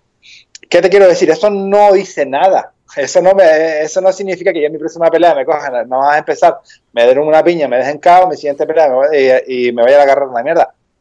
Pero, pero es real. Claro. Eso es real. Eso no me va, eso no me va a hacer ganar en una pelea. Uh -huh. El que pelee conmigo me voy a quitar la cabeza, eso seguro. Claro. Pero digamos que se puede estar pasando lo que estábamos hablando antes de Senegal, de un tío que lleva tiempo sin pelear, no tiene nombre y que es muy difícil. Yo te digo, eh, hace poco estuve entrenando con un top 15 en, en, en, en, Las Vegas, no lo voy a nombrar porque sería feo por mi parte decir claro. quién es, pero pues, quien me ha seguido un poco podrá saber quién es, quién, quién es con quién estuve entrenando, que puedo, peleó. Puedo imaginarme, puedo imaginarme tenía un jiu-jitsu brutal, yo hubiera dicho, hombre, este tío mi jiu-jitsu me la puede poner difícil. Fíjate. Entonces, no es cuestión de, de los entrenamientos, no es uh -huh. cuestión de las peleas, pelea, todo puede pasar. Pero yo creo que si yo llego físicamente bien, eh, tengo mi, mis cortas distancias, evito los golpeos, evito, por ejemplo, para entrar en un top 15, claro, hombre, si me pones con Augusto Sakai, que es un buen striker, con Pavlovich, que es otro tío que no conoce mucha gente, pero tiene un boxeo brutal, me pones con tres o cuatro tíos así, pues igual te carga mi carrera. Puede que me salga la cosa bien, pero puede que me salga la cosa mal.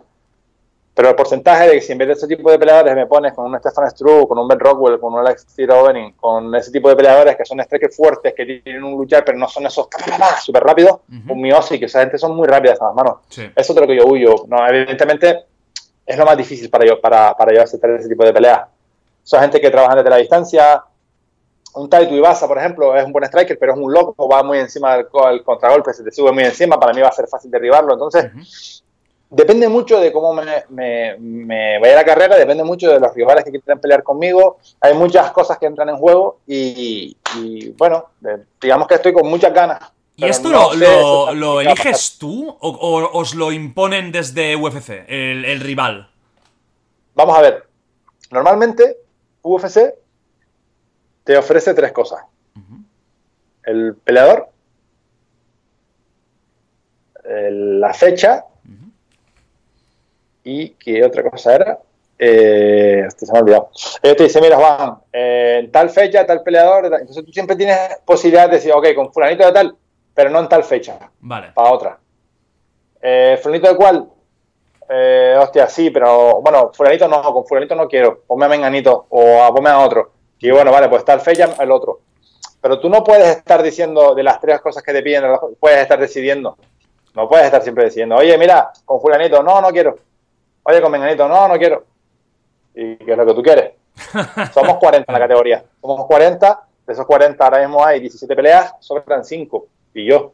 Entonces, alguno tiene que pelear conmigo. Claro. O hay que esperar un poco que se abran dos o tres peleas más, que quede un poco más de gente libre para cogerla yo, pero eso es lo que hay. Uh -huh. No hay, no, yo quiero que me ponga, esto no es un menú, esto es, como te digo, el, la mejor liga del mundo donde la gente lo que quiere es que tengas, eh, quieren ver show, quieren ver espectáculo, entonces ellos van a encargarse, no sé si les interesará mi perfil o no, pero lo que quieren es que las peleas sean la leche. Entonces Claro. son ellos los que mandan.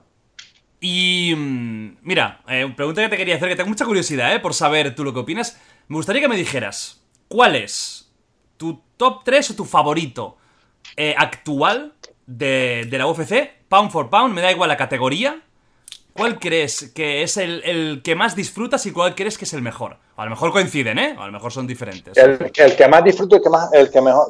no- O sea, es decir, el, el que me digas, el que para ti es el mejor luchador pound for pound del mundo objetivamente, y luego el que tú más disfrutas, al que te gusta más ver, el que crees que es más espectacular, que pueden ser la misma persona, pero tú ahora mismo, ¿quién dirías que es el, el number one? Hombre, el number one para mí, sin duda, es Khabib. Yo creo que hay poca gente que pueda decir lo contrario. John John, eh, sí, pero no me está convenciendo en los últimos combates. Eh, Miosic, sí, pero más de lo mismo. No ha tenido esas, ha tenido buenas peleas, ¿no? Evidentemente, pero no sé, no le, no- hombre, a mí cuando le ganó Engano, créeme que que Engano no es ningún regalito, es un tío muy duro, muy difícil de derribar. Yo trabajé con él en la Vegas y la leche, y, y no es tan fácil trabajarlo. Eh, ha, ha tenido muy buenas peleas, pero no. Yo pienso que el top 3 ahora mismo, Ujú. eh, Khabib, eh, mm, Conor es muy especial a la hora de pelear, es muy llamativo. Puede ser, yo creo que la categoría esa de Conor, Khabib y Tony Ferguson es la, es la, tres. es la mejor categoría de, de, de UFC actual. Después, evidentemente, hay gente muy buena, como te digo, Sejudo, Mm. hay gente como, no sé, Adesanya, que es una, una bestia. Adesanya. Yo tengo un poco de, de, de apatía por él. ¿Por? Será por, la- por el cariño que le tengo a Robert Whittaker, perdió con él Ah. el cinturón, tal, no, ah, Me sorprendió porque a mí me encanta Whittaker, o sea, me flipa como lucha y vi tan superior a Adesanya que me quedé como... hosti- No, no, no, no pensaba que fuera tan bueno, porque realmente fue muy superior a Sí, Adesanya. sí. Sí, pero tiene, tiene un- unos tiempos de golpeo muy buenos. El tío está ahí esperando a que tú entres y pum, te pega. Está esperando que te entre. Se mueve, se mueve, te toca, te toca. Está esperando que entre y pum, para tocarte. Y Robert, la estrategia de él fue mucho ir al choque A saco. y no fue tan, no fue tan, tan efectiva como, como por ejemplo la de, la de, mira la de, la de Joel, tío, Joel Romero.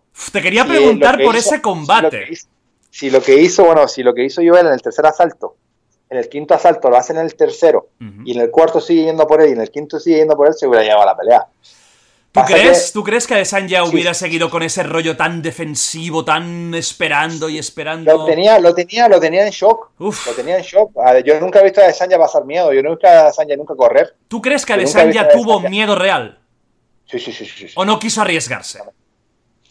Eh, ya en el cuarto, en el quinto, ya el tío estaba tranquilo porque más o menos la bestia estaba controlada y sabía lo que estaba haciendo. Pero en el primero y en el segundo, Adesanya estaba desalado. ¿A ti te decepcionó el combate o te gustó? Hombre, a mí como combate y como espectador me de lo mismo. Estaba en primera fila y me quedé como con un poquito de ganas de, de ver otra pelea. Me hubiera gustado que en el tercer asalto Joel hiciera lo que hizo en el quinto, de ir más a por él. Claro.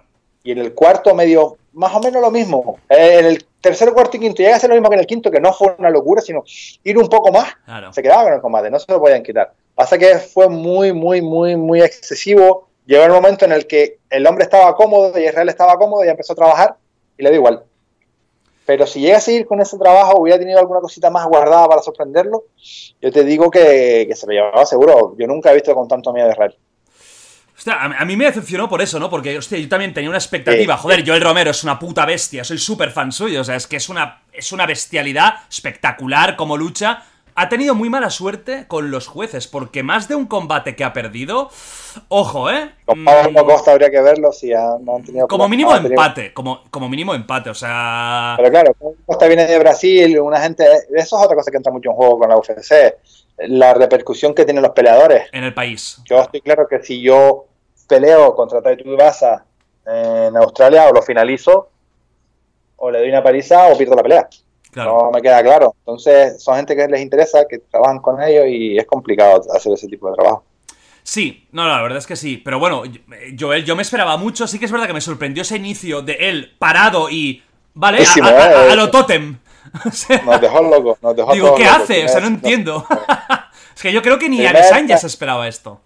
No, no, no, no, no, nadie, yo creo que nadie. Y él es medio paranoico con las cosas, se guarda las cosas. Hasta le cuenta que siempre está este tío, ¿cómo se llama el entrenador de él? Que también es el entrenador de Mavidal. Ah, eh, Mike Brown, y el otro es eh, vale. un tío que es cubano. ¿no? Sí, el Díaz, ¿no? ¿Joey Díaz? No. No, no, no, no, bueno, bueno, quien sea. Sí. Hay un tío en concreto que es un especialista en, te- en estrategia. Ajá. El tío que fue el de la rodilla voladora de Mavidal. Oh, qué maravilla, qué maravilla. Y, y, y las hace, locuras, pero las hace el cabrón. O sea que me gusta mucho ese tío como trabaja. No, fue, fue- fue un combate muy extraño, claro. Veníamos de uno de los mejores Sí. combates de la historia de- femenino. Eso fue una guerra. luego no. Claro, O sea, luego ves un combate así. Entonces, hemos hablado de los mejores actuales, pero vamos a hablar de históricos. Va, ¿cuáles son para ti top 3 histórico pound for pound? De toda la historia MMA.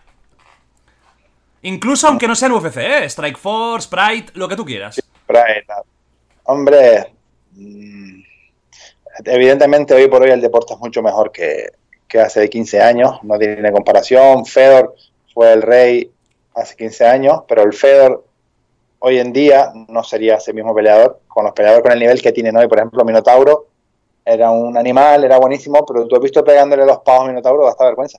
A ver si me entiendes. Eh, Mm. No tiene ese, papá, ese No, golpeo no, de, no. A cámara lenta parece. eh, Verdún, ya no te hablo ni desde el suelo, sino en muchos aspectos el deporte ha evolucionado muchísimo. Gente que a mí me gustaba, por ejemplo, mucho San Pierre, era un tío, un buen estratega, planteaba los combates genial. Luego la locura de a lo mejor Biggie Penn, en la época que era, digamos que estoy hablando así un poco nostálgico, ¿no? No estoy siendo Sí. muy... No, pero puedes, pues claro. Y otro más así, hombre, Vanderlei, ¿no? Ese... ese esa puto locura. loco. Qué loco, ¿no? Bueno, algo así. Esos tres son gente que, que sí, la, la verdad que da- daba gusto verlos pelear. Hombre, Vanderlei Silva era un asesino. O sea, tú. Eh, Creo que, que todos os queréis reventar la cabeza, pero la cara que tenía Silva Vanderlei antes de empezar un combate era terror. O sea, yo, yo sí soy el su contrario, me da igual pesar 300 kilos. Miedo absoluto. O sea, la cara de asesino, de loco. Bueno, el tío, el tío hoy por hoy tiene problemas mentales por, por la cantidad de golpes que tomó y tiene Ostras. dificultades, tiene un, un trastorno psicológico mental que el tío está pasando mal, con terapias y con psiquiatras. y Pero de- ¿puede de- ser que aún esté en activo? ¿O hace poco no, no. tiempo estuviera en activo? Hace tiempo, no, no, hace bastante tiempo Hace ya. Bastante tuvo un ya. problema con UFC, ah, tuvo un problema con UFC porque estaba firmado con UFC y se quiso marchar, se puso en contra del UFC, algo que no puedes hacer nunca. Puedes estar de acuerdo o puedes estar no de acuerdo, pero nunca vayas de frente contra ellos porque no eres nadie, no somos nadie, ni Vanderlei, ni nadie. Ujú. Entonces eh, lo borraron, lo borraron literalmente de, de, de- de todo. Del UFC. O sea, yo si tuviera que decir los tres top para mí, hostia, eh, yo diría George St. Pierre el primero. me encanta cómo luchaba. Y además como persona, estrategia, inteligencia pura y... Bueno, es de los pocos que ha sido capaz de volver, arrasar, irse hasta luego Lucas y a lo mejor vete tú a saber si vuelve o no. Con Khabib, ahí el rumor, ya, veré, ya veremos. Luego yo pondría... Yo John Jones sí que lo pondría en el top 3 histórico. Me parece que... Es verdad que ha habido trampas por ahí, pero a, nivel de talento... Sus últimas batallas, Tiago Santos no me gustó contra Thiago Santos. Contra Dominic lo vi muy mal, muy mal. Y en el tercer puesto tendría dudas, ¿eh? Matt Hughes, a lo mejor, me, me encantaba cómo, cómo luchaba. Pero era otra época. Era otro otra deporte. época. mm, Fedor. Me hubiera gustado ver Fedor en la UFC, que nunca luchó contra los megatop. A ver qué hubiera. que- yo, creo, yo creo que no, yo creo que no. Sí, no, no luchó contra los Megatop, no. Fedor luchó contra los Megatop de su época. En Japón. Mm, En No Pride. Pero evidentemente esos años Randy Couture aprovechó para hacerse un nombre, una leyenda en esta área, pero Randy Couture no era tan bueno. Sí, tenía una forma de luchar especial, pero ¿a quién pelea? ¿con quién peleaba? Con Tim Silva, con- no, no, no peleaba con gente, no peleaba con Minotauro, no peleaba con Claro, Rampage Jackson. ya como que venían un poco con Rampage. No tenía ese, ese nivel de exigencia de Overing, de, de, Fedor, no sé, es de Crocop. Ya cuando vinieron ya eran otra época, eran Claro. otros momentos. Pero yo creo que hubo, digamos, eh, Fedor trabajó de una manera muy superior a la época en la que estaba, pero que hoy por hoy no sería, no sería, no sería eso. Bueno, sí, ahí podríamos estar hablando todo lo que quiera, porque esos son eh, pensamientos. Seguramente después de hablar se nos ocurrirán otros peleadores y ahí hay un punto, ¿no? Pero bueno. Pero sí que San Pierre, yo siempre he sido muy fan de él, me parece un. Sí, no, no, pero un San Pierre yo creo que sí es un genio porque era, no, era, no era el mejor de algo en nada, pero, todo lo hacía bien. muy bueno en estrategia, todo lo hacía bien y en la estrategia era un crack. Sí, sí, no, no. Bueno, eh, a, las, pruebas me remito, ¿no? No sé cuántos años hace que no pierde. Y eso que ha luchado contra los mejores. Este sí que no se escondía, contra todos los buenos ha luchado y ha ganado. O sea, también en parte hubo un poco de una época rara en la que mezclaban pesos y hacían cositas tal. Eh, eh, también hubo un, poco un, velo tupido en la época cuando usaban peso con los dopajes. Ya. No solamente por San Pierre, sino con muchos más peleadores como Caín, eh, otros luchadores que tenían un nivel muy alto y de repente pegan un bajón. Cuando dijimos que antes hablábamos de CM Pan y esos tíos, joder, Brock Lesnar vino, arrasó y se marchó. Vino, arrasó y se marchó en la época que el dopaje estaba y era una bestia. Entonces, mmm, eh, cuando Oberyn llegó, ya llegó en la época que ya estaban controlando todo, entonces no pudo hacer, no sé, ahí eh, y nos metemos en claro. romanticismo también y es más complejo, pero bueno. Hombre, teníamos a Víctor Belfort, anda que no hay cambio de pre-usada, post-usada, es que son dos personas diferentes. O sea, Víctor Belfort era, era el ser humano perfecto, post-usada es, vamos, es que todo el músculo se ha ido. Y esto no es por el ejercicio, o sea... No, no, no, no, porque por ejemplo, mira, yo me considero un tío que a la hora de entrenar me mato a entrenar. Yo entreno muchísimo. Y es verdad que con la, con la calidad de alimentación he mejorado mucho, pero es que para tener un cuerpo medianamente bien hay que esforzarse muchísimo. Estos tíos no se esforzaban muchísimo, pero ya te digo a ti que no. Pero ahora se metían cualquier bobería de esa y te quedaban un cuerpo que parecía que Dios le dio le dice esto para ti yo con un sincero. Pero bueno, vamos a no, estar volviendo muy bien. ¿Sabes quién me, me, decepcionó? Porque a mí me gustaba mucho cómo luchaba y salió. Bueno, creo que tiene una, una, sanción de dos años. TJ Dillashaw. Que es un tipo de luchador que a mí me gusta mucho. Era muy espectacular, muy.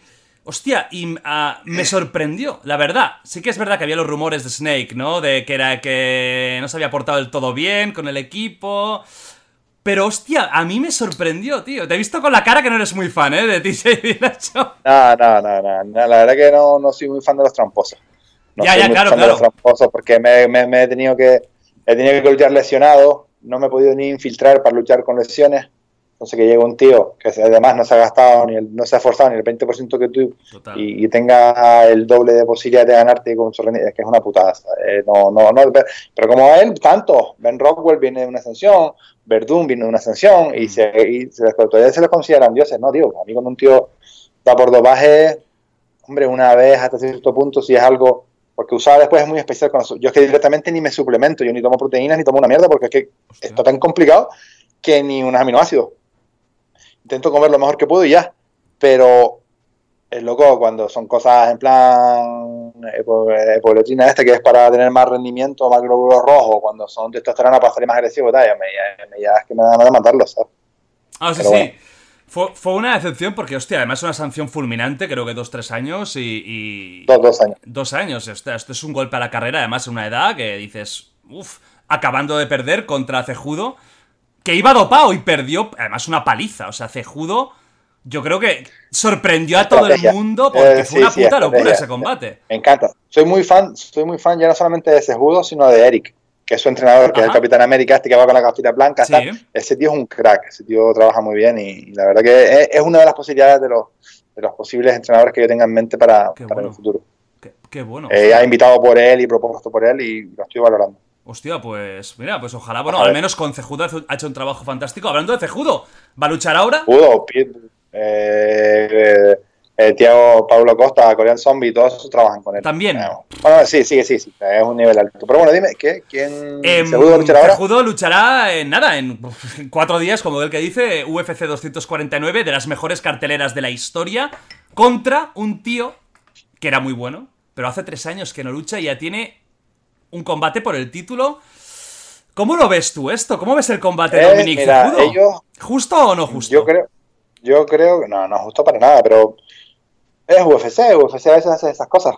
Te coges y te meten un cerrón con McGregor, te meten, eh, digamos que es como, mira, el otro día estaba viendo una peli que hablaba de la gran apuesta, y hablaba de los fondos de inversiones de donde pones una hipoteca triple A contra una A o doble A, B o C, y es como que tú siempre estás comprando buena comida, pero de repente un día vas al restaurante de más lujo y el pescado que no se vendió hace dos días, bueno, pues hoy le hacemos una sopa, te lo vendo como triple A otra vez y como super pescado. O sea que a veces te meten ese, ese forro que dices tú, hostia, cabrones, como más en esto? Porque después hay muchos intereses.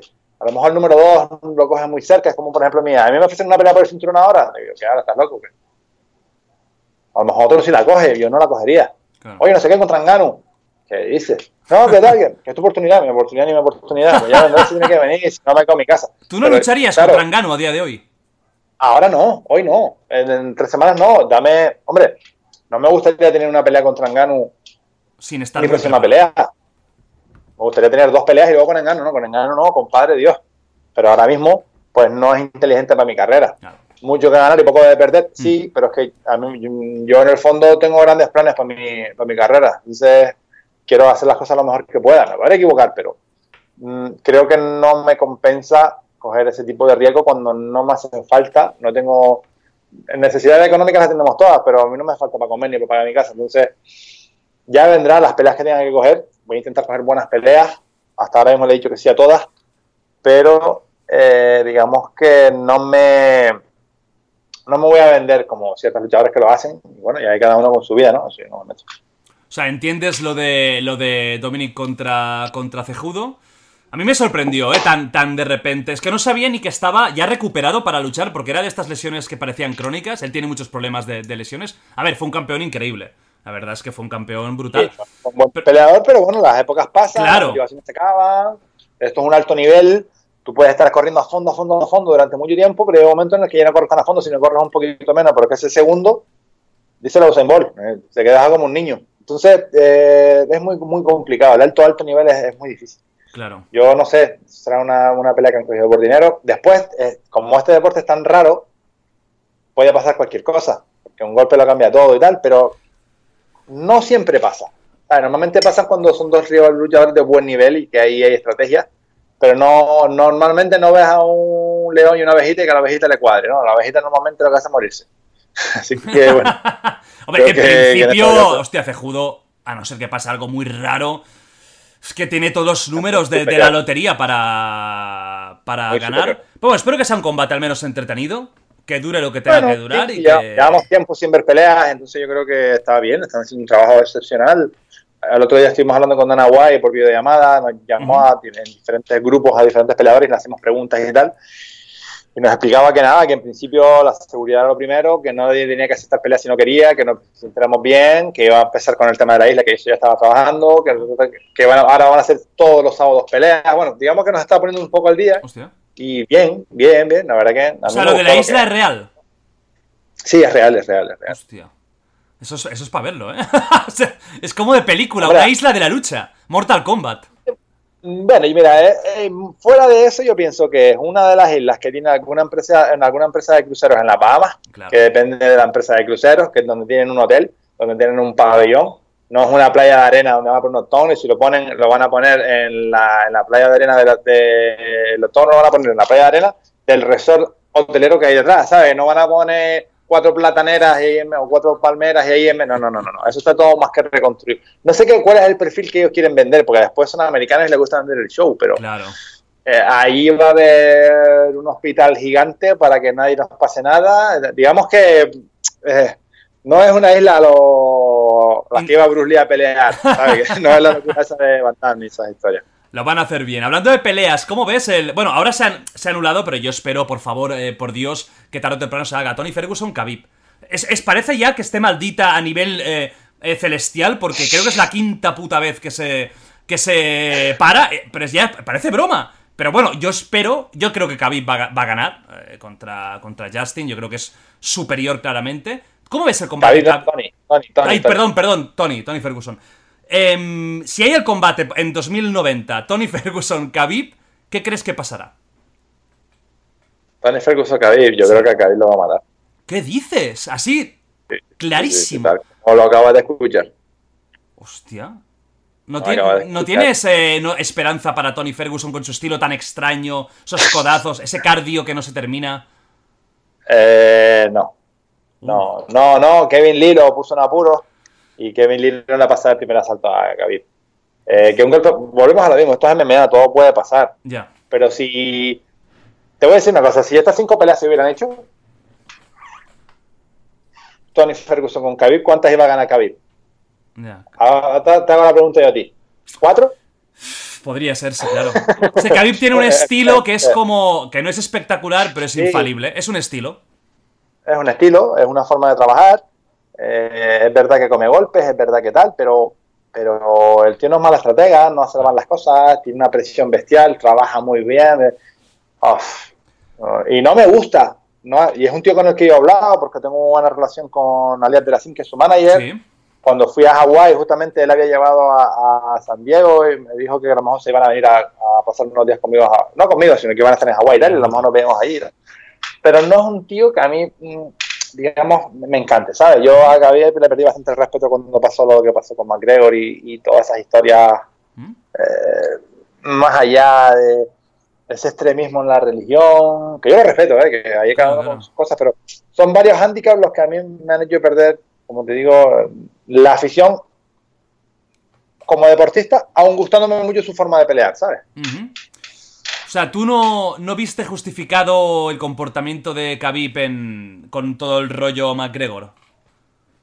Eh, no solamente eso, hay más cosas. Vale. Ya él como a nivel personal, ¿no? A nivel de, sus, de su Ah, forma sí, de sí, vivir. sí, de- Sí, sí, sí, sí, son... Y te digo, y, y- y no, no llego ni a descartar que en el futuro puedan tener con ellos, pero bueno, como todo, igual a lo mejor la cercanía puede cambiar las expectativas. Yo con, con, con, con Colby tenía malas, empezamos bien, después tuvo un poco más rollo, después lo ves en el gimnasio y es un tío de puta madre, o sea que todo es cuestión de, de verlo, ¿no? Yo sí creo que. Pero como hostia, deportista es infalible. No, no, es, es eso, es que es una máquina. Pero yo sí, a, men- a lo mejor eso es porque tengo esperanzas, porque a mí Tony Ferguson me encanta el puto loco. Este sí que es un loco, el loco number one de, de- de la UFC. Y yo, yo tengo esperanzas de que si algún día pasa. ¿El qué? Con papeles, loco con papeles, tiene, te- te- tiene problemas psicológicos de verdad. El es, y- ya, es cierto que. que, no solamente es que, que es que sea un loco, no, no, no. Y claro, evidentemente llega un momento en el que todos nos ponemos en contra del, del, del eterno campeón, porque queremos que venga otro y demás, y eso es parte de que influye en los aficionados. Sí. Pero eh, yo creo que, que Khabib se retira sin que le toquen la carita. Es lo que te digo. Ojo, ¿eh? Y se retiran dos peleas más, ¿eh? No, no te creas tú que, que va a durar mucho. Hombre, yo creo que, a, me- a menos lo que parece, Ferguson, que espero por favor que suceda, y una de dos, o McGregor, la venganza, o la, la pelea que se rumorea de George St. Pierre, el retorno. No, no, no, viene. ¿Tú crees que no, ahora mismo no hay nadie que pueda vencer? Vamos a decir, eh, claro que puede haber un día mala suerte, pero que en condiciones normales no pueden vencer. sí, vamos a ver. Khabib lleva años siendo el mejor peleador Pound for pound, entrenando campamentos como un animal, tal que ahora va a venir San Pierre, está tomando cervezas o, o haciendo aeróbic en su casa sin pelear a, pele- a ganarle. Pero esto qué es, ¿el mundo de fantasía o qué? ¿Qué? Superman contra Batman, eso no, no existe, esto no es real. Aquí esto no funciona así. Tú no puedes decir, ¿sabes qué? Ahora viene un español que era bueno peleando y yo pienso que a Juan Lespina no... No, tío, no funciona así este rollo. Tienes que tener una estrategia, tienes que tener un... McGregor se equivocó al pelear con Khabib así directamente. McGregor tenía que haber hecho dos, tres peleitas, una con Cerrón y otra con dos saquitos más, que se hubiera rodado, y ahora ponme a Conor. Ahora ponme a Khabib. Pero de dos años y pico, tres años parado a pelear con Khabib, que es la bestia. Pero tú estás loco, tío. Hubo mucha Y bien, diferencia. y bien lo hizo, y bien lo hizo, y muy bien lo hizo. Pero que no, que la cosa no funciona así. ¿Qué te parece McGregor? Ya no solo como luchador, sino como personaje. ¿Tú lo ves? ¿Tú crees que ha traspasado las líneas? ¿Que es tóxico o que no? Que es un personaje y Eh, vamos allá. Mira, yo, sinceramente, nos ha ayudado a todos a que el deporte haya crecido mucho. Nos ha hecho que la bolsa de antiguamente que cobraba cualquier peleador de UFC que eran 5 mil dólares pase la mínima a cobrar 12 mil. Cualquier UFC que esté peleando está cobrando 10 o 12 mil pavos, gran parte gracias a Conor. Eh, la, la- la repercusión, el conocimiento, cuando vayas por la calle UFC, McGregor, tal, eso nos ha ayudado mucho. Total. El trash talking no va conmigo, no me gusta nada, absolutamente nada. Eh, Yo soy un tío que aun siendo soberbio para algunas cosas, siendo un poco extraño para de comportamiento, no me gusta es- ese rollo, pero a la vista está que le ha salido muy bien, que gana mucho dinero. Inclusive, fíjate una cosa, y es que eh, luego otra gente lo ha intentado hacer y no le sale. Es que Ujú. Caso de Conor es, es- es especial, ha creado una, una división. Incluso leyendo un libro de, ¿cómo se llama este? Que eran, hablando mal de pronto, un cabrón, eh, eh, en la televisión española que, criticaba a los cantantes. El Risto, Risto Mejide. El Risto. Sí. sí. Bueno, con todo, bueno, con el respeto del mundo o sin el respeto del mundo. O sea, el tío era capaz de crear parcialidad. O te gustaba o lo odiaba. Entonces, fue capaz de llamar la atención en su momento y lo hizo y lo consiguió. Creó esas, e incluso yo leí un libro de él que hablaba de eso, de, ser capaz de crear un, de tener el momento y de crear ese punto de, de, que la gente que te aprecia te defiende, los que te odian se metan contigo y que, los que te odian se metan con los que aprecian y, ahí genere un, un estrés de, conflicto que al fin y al cabo lo que hace es generar más interés. Hablaba, dice, hecho, yo estaba haciendo una charla para 500 personas y no cabía un alma en la sala y al lado mío había un premio Nobel de no sé qué y habían 20 tíos. Qué vergüenza de país. Era real y el tío hablando de, lo que le pasa. Entonces, pues sí, funciona así. es un tema de que el tío ha sido capaz de, generar ese interés y, pues no vea. Yo, yo, yo no lo comparto, pero como te digo, pagar la casa la pagaría más rápido. Eso seguro. Yo creo que, sinceramente, a mí McGregor, el primer McGregor me gustaba. El McGregor vacilón, que era, era trash talker, pero comedido. Para mí, cuando se le fue la pinza fue a partir del autobús. Yo creo que ahí traspasó varias barreras, que ya es poner en peligro a otros luchadores que no tienen nada que ver con todo este show. Yo creo que con Khabib perdió los papeles. O sea, igual que me gustaba el McGregor vacilón, tal. Mira, era un show, un espectáculo y, es verdad que tiene un carisma que flipas. Esto es innegable, tiene un carisma que flipas. Te puede gustar, es lo que tú dices, o lo odias o lo amas.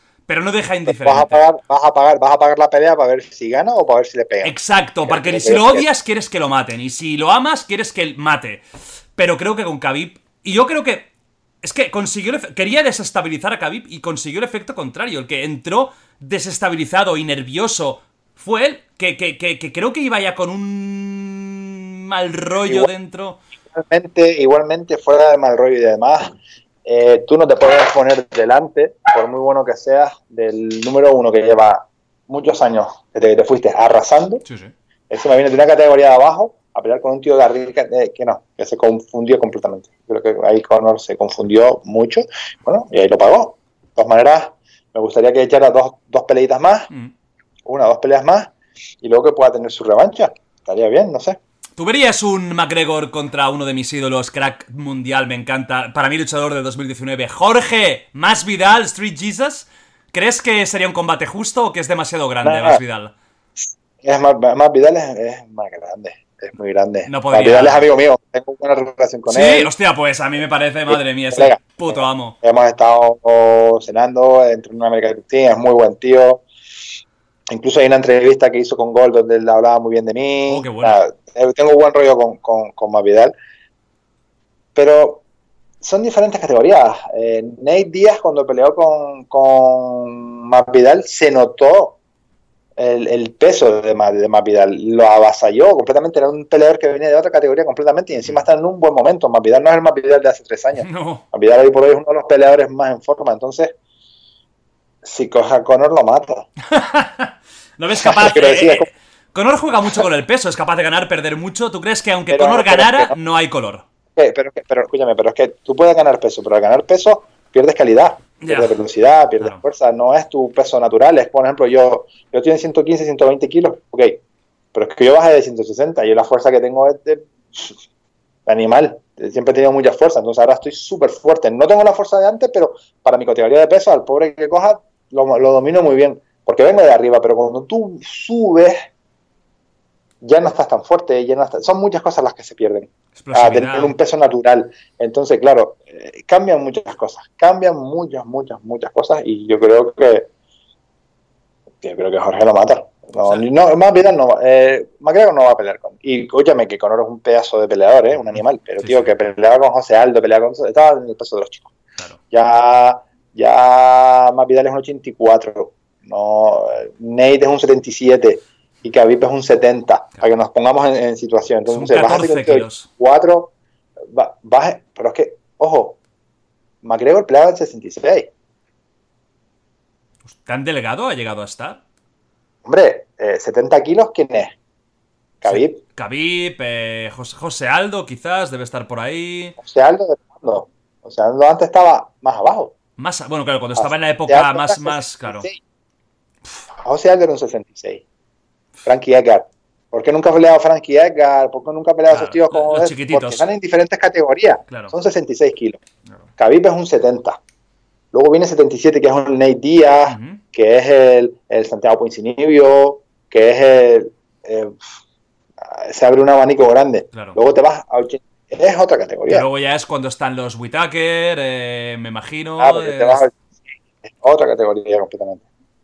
Entonces, ¿tú ves a un Más Vidal, por ejemplo, eh, luchando por el título contra un Usman? Que sí que hay más o menos. Sí, no, no, no, no. Esta pelea está, esa pelea está cerrada ya. ¿Y tú, no se ha dicho. ¿Y cómo lo ves tú esto? Si tuvieras que decir qué. Quiero, yo, quiero mucho a Más Vidal, pero Más lo mata. ¡Hostia! ¿Tenemos una llamada de Jorge? Estamos, nos, estamos, nos estamos confundiendo, me estoy liando aquí con las categorías. Pero igualmente te digo, José Aldo está por debajo de la categoría de Conor o de Khabib Khabib está por debajo de Nate y Nate está por debajo de. ¿Sabes? Son diferentes categorías. Sí, nos hemos liado, ahora estaba pensando yo, pero nos Creo que es middle, welter, por ahí. Es que son, son muy parecidos físicamente, pero están por ahí. 61, 66, 70 y 77. Ahí están las diferencias. Esos son los pesos. eh, uno 70, el otro 77, el otro 66. Pero bueno, que sí, que son diferentes pesos completamente. y, hoy por hoy el deporte hay tanta calidad, tiene tanto. Eh, digamos, tienen tanto nivel que ya no se puede hacer lo de antes. Un Sakuraba, que era un 84, que peleaba contra un 105 como Arona, o un Feder contra... Eso ya no se puede.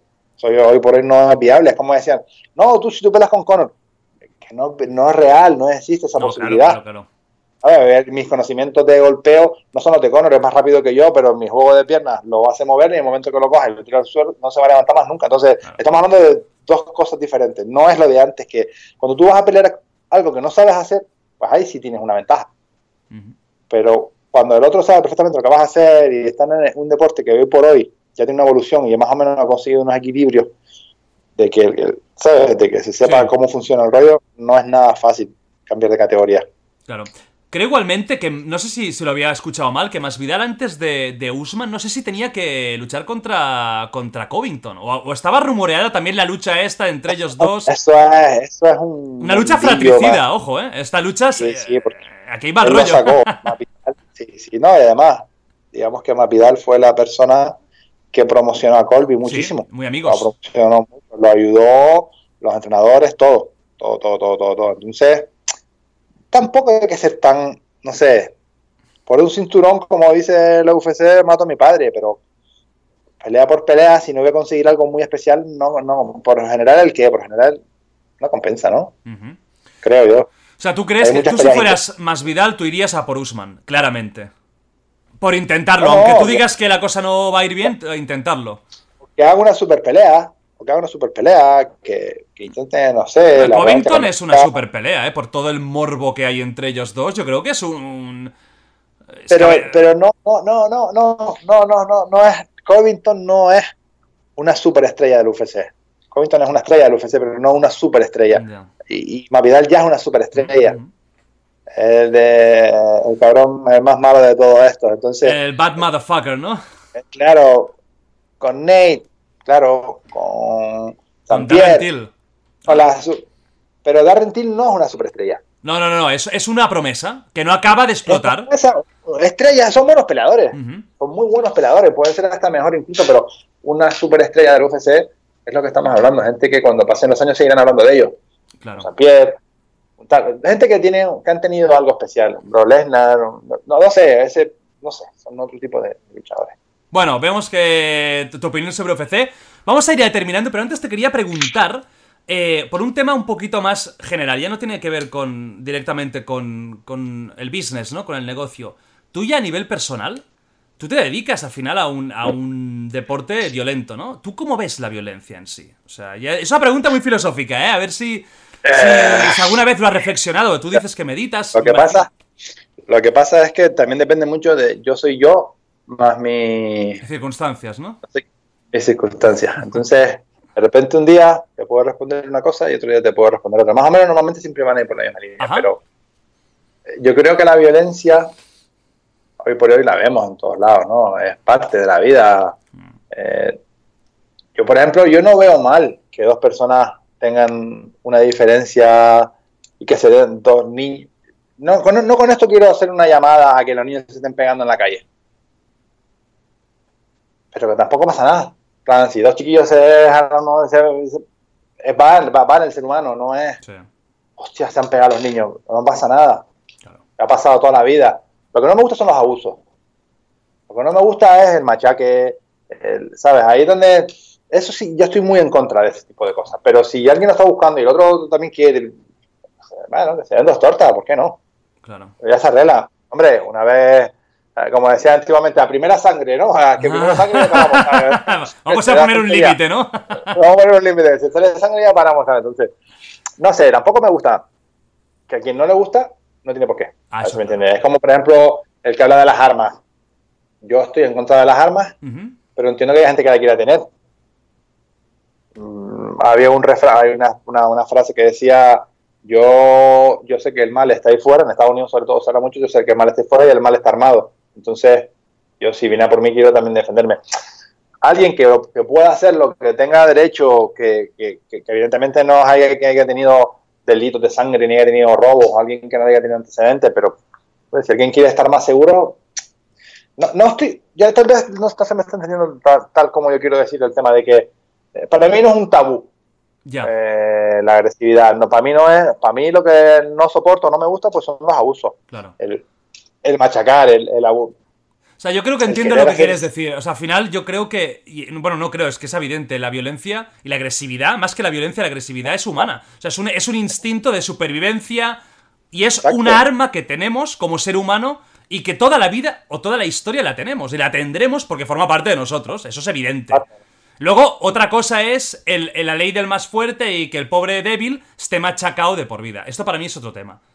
Pero el hecho de que haya un momento en que no hay más opción que la violencia no es un drama. Estoy totalmente de acuerdo. o sea, es que no hay otra. No, no, es que no hay otra, no hay otra. Y mira, yo daba charlas en los colegios a los niños y les decía que yo sufrí bullying en una de las charlas porque, bueno, pues en parte lo he sufrido y, y más bien no era porque no fuera capaz de defenderme, desde chiquitito era un animal. Pasa que como era muy introvertido, no era capaz de expresarme mis sentimientos, no tal, me asustaba y el miedo me daba por, por, quedarme paralizado, entonces pues no era capaz de defenderme. Pero... Hostia, pues vaya giro has dado a tu vida, ¿eh? Sí, bueno, ya después hubo un momento en el que me di cuenta de que el miedo, esa adrenalina de miedo la podía usar para luchar y, y por eso digamos que es el segundo paso, y el tercer paso es reconocer el miedo, darte cuenta de cuál es y utilizarla cuando a ti te apetezca como a ti te apetezca. No significa, hostia, yo cuando veo a esos peleadores agresivos que van con todo así, digo, a veces tiene miedo y está haciendo algo muy amateur que es dejarse llevar por él.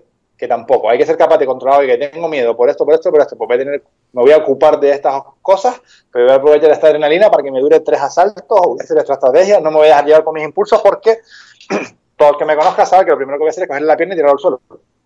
Porque ya sabe por dónde vienen los tiros. Entonces, eh, eso es muy predecible, eso es muy amateur. Pero sí es cierto que le da un giro en, torno a lo que viene siendo el control de los miedos. Eh, trabajo mucho eso. Me gusta hacer deporte de riesgo, hago cosas que cualquier ser humano se lo pensaría un poco más. Porque, a ver, miedo. A mí meterme en una jaula no me causa miedo a pelear. A mí pelea, a mí no, me, no, me, no, no, tengo ese pánico porque es a lo que yo me dedico. Igual que a un tío que hace, que hace escalada, lo subas a una montaña y no le tiene miedo. Pero sácalo de su círculo de, sácalo de su zona de confort, aun siendo una zona peligrosa, y ponlo en otra. Sácalo de esa, de esa montaña y mételo en una jaula con tiburones. O sácalo de ahí y ponlo a pelear MMA. O, digamos que ahí el miedo se transforma en algo que tú no controlas. El no controlarlo, ahí es cuando dices, hostia, ¿qué hago con esto? Claro yo en parte he perseguido eso en mi vida, he estado buscando una, forma de, superar mis miedos, pues de esa manera, no mis miedos ya controlados, sino mis miedos irracionales. Eh, eh, eh, ahí eso es otro tema que es bastante expresarlo, pero creo que, que cuando los niños están en el colegio y empiezan a tener esos miedos, lo primero que tienen que hacer o que tienen que hablar es, muchas veces somos culpables del bullying que nos están haciendo, muchas veces somos estamos haciendo bullying y no nos estamos dando cuenta. Entonces, lo primero que hay que utilizar es la comunicación. La comunicación es importantísima. Tenemos que hablar con ese niño e intentar solucionar cuál es el problema.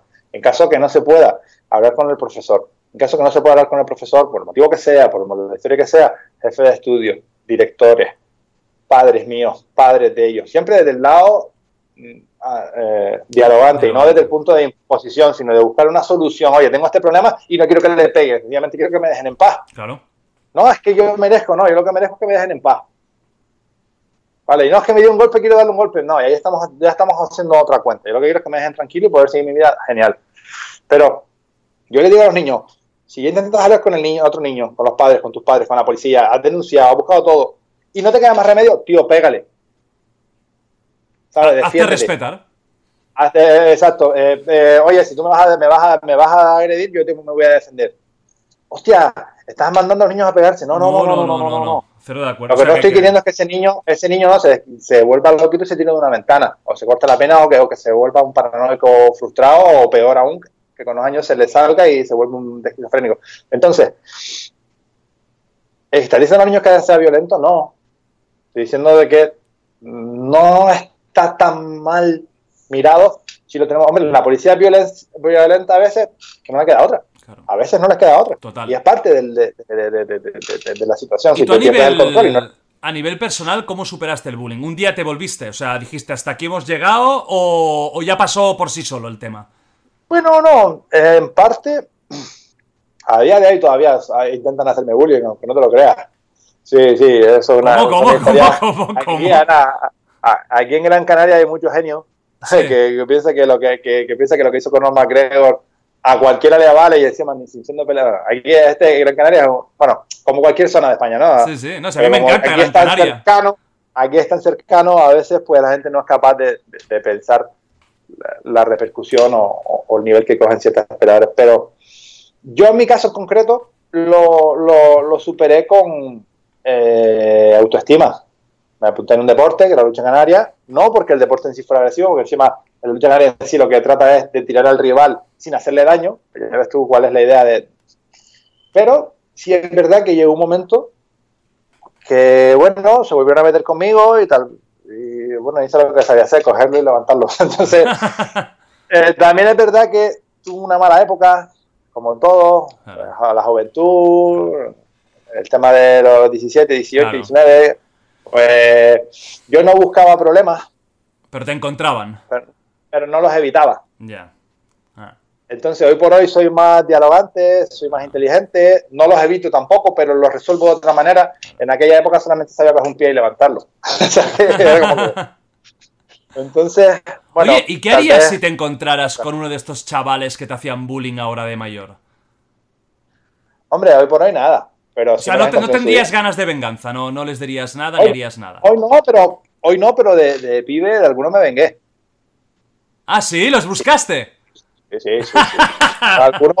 es más, ¿sabes qué? Hostia, esto es muy personal, pero bueno. No, no, que si no lo cuentes, ¿eh? Como tú quieras. Eh, da igual. Eh, ¿Sabes que a veces, eh, digamos que, que soy un poco raro, tío? A veces tengo como una libretita aquí a lo Pablo Escobar y cuando alguien me hace algo, saco la libretita y lo apunto. Y lo guardo. Hostia. Y me hace otro Pepito, bueno, saco la libretita y lo apunto. Pero como normalmente no quiero que mi... Normalmente, ¿no? No pueden ser cosas mirantes. Pero, tío, soy tan vengativo y tan rencoroso que a lo mejor cojo un momento en el que esté bastante nervioso, enfadado y tal, y digo, a ver qué es lo que tengo aquí. Pepito, bueno, Pepito me va a pagar hoy, que me debe hace mes y medio, de hace seis meses. Y no, y vuelvo a decir, no tiene por qué ser agresividad, no tiene por qué ser violencia ni golpe, pero me las cobro. Se las vas a devolver de alguna forma. Sí, tío, soy muy... Y, la verdad que a veces es hasta negativo, porque no termina uno de ser, de ser, ¿sabes? Cuando eres tan rencoroso, te guardas las cosas ahí y, joder, tío, en el fondo uno quiere ser mejor persona, ¿no? ¿Tú trabajas por eso para ser menos rencoroso o ya te gusta ser así? Me gusta ser, mira, tengo un choque conmigo mismo en muchos aspectos y el tema de ser rencoroso eh, es algo que me gustaría evitar, ya no solamente por los problemas que me pueda causar, que como te digo, suelo ser muy conmedido con las, con las decisiones que tomo a la hora de, de vengarme algo, ya me sé, pues, a lo mejor si es un familiar muy cercano, igual no le hablo más nunca en la vida. Y esa es mi forma de venganza, a ver si me entiendes. Estamos, sí, claro, pero no es aquí mafioso. Exacto. Estamos hablando de que, de que son, bueno, cosas que, que, uno, eh, hombre, me has intentado hacer daño, bueno, pues a lo mejor te puedo has intentado ligar con una chica que era mi chica, bueno, pues a lo mejor me intento ir con la que es la tuya hoy. No sé, Vale. digamos que ojo por ojo, diente por diente en parte. Pero en el fondo, yo entiendo que todo eso lo que consigues es el odio, eh, Mm. la- eh, todo lo negativo es negativo hasta para ti mismo. Total. ¿Sabes? El ser capaz de decir, bueno, me han hecho esto, pues nada, con no tener más follo con esta gente ya me vale, no, el quedarte ahí como diciendo, ya verás Mm. tú que me las apunto, que me las cobro, es negativo. Y, y, y no por lo que te digo, no son cosas físicas en las No, que no. tú me vas a decir, "Hostia, te vas a poner un problema con la policía. No. A ver, ese, ese nivel de odio lo que genera es... Y más, fíjate que en el tema deportivo no soy así.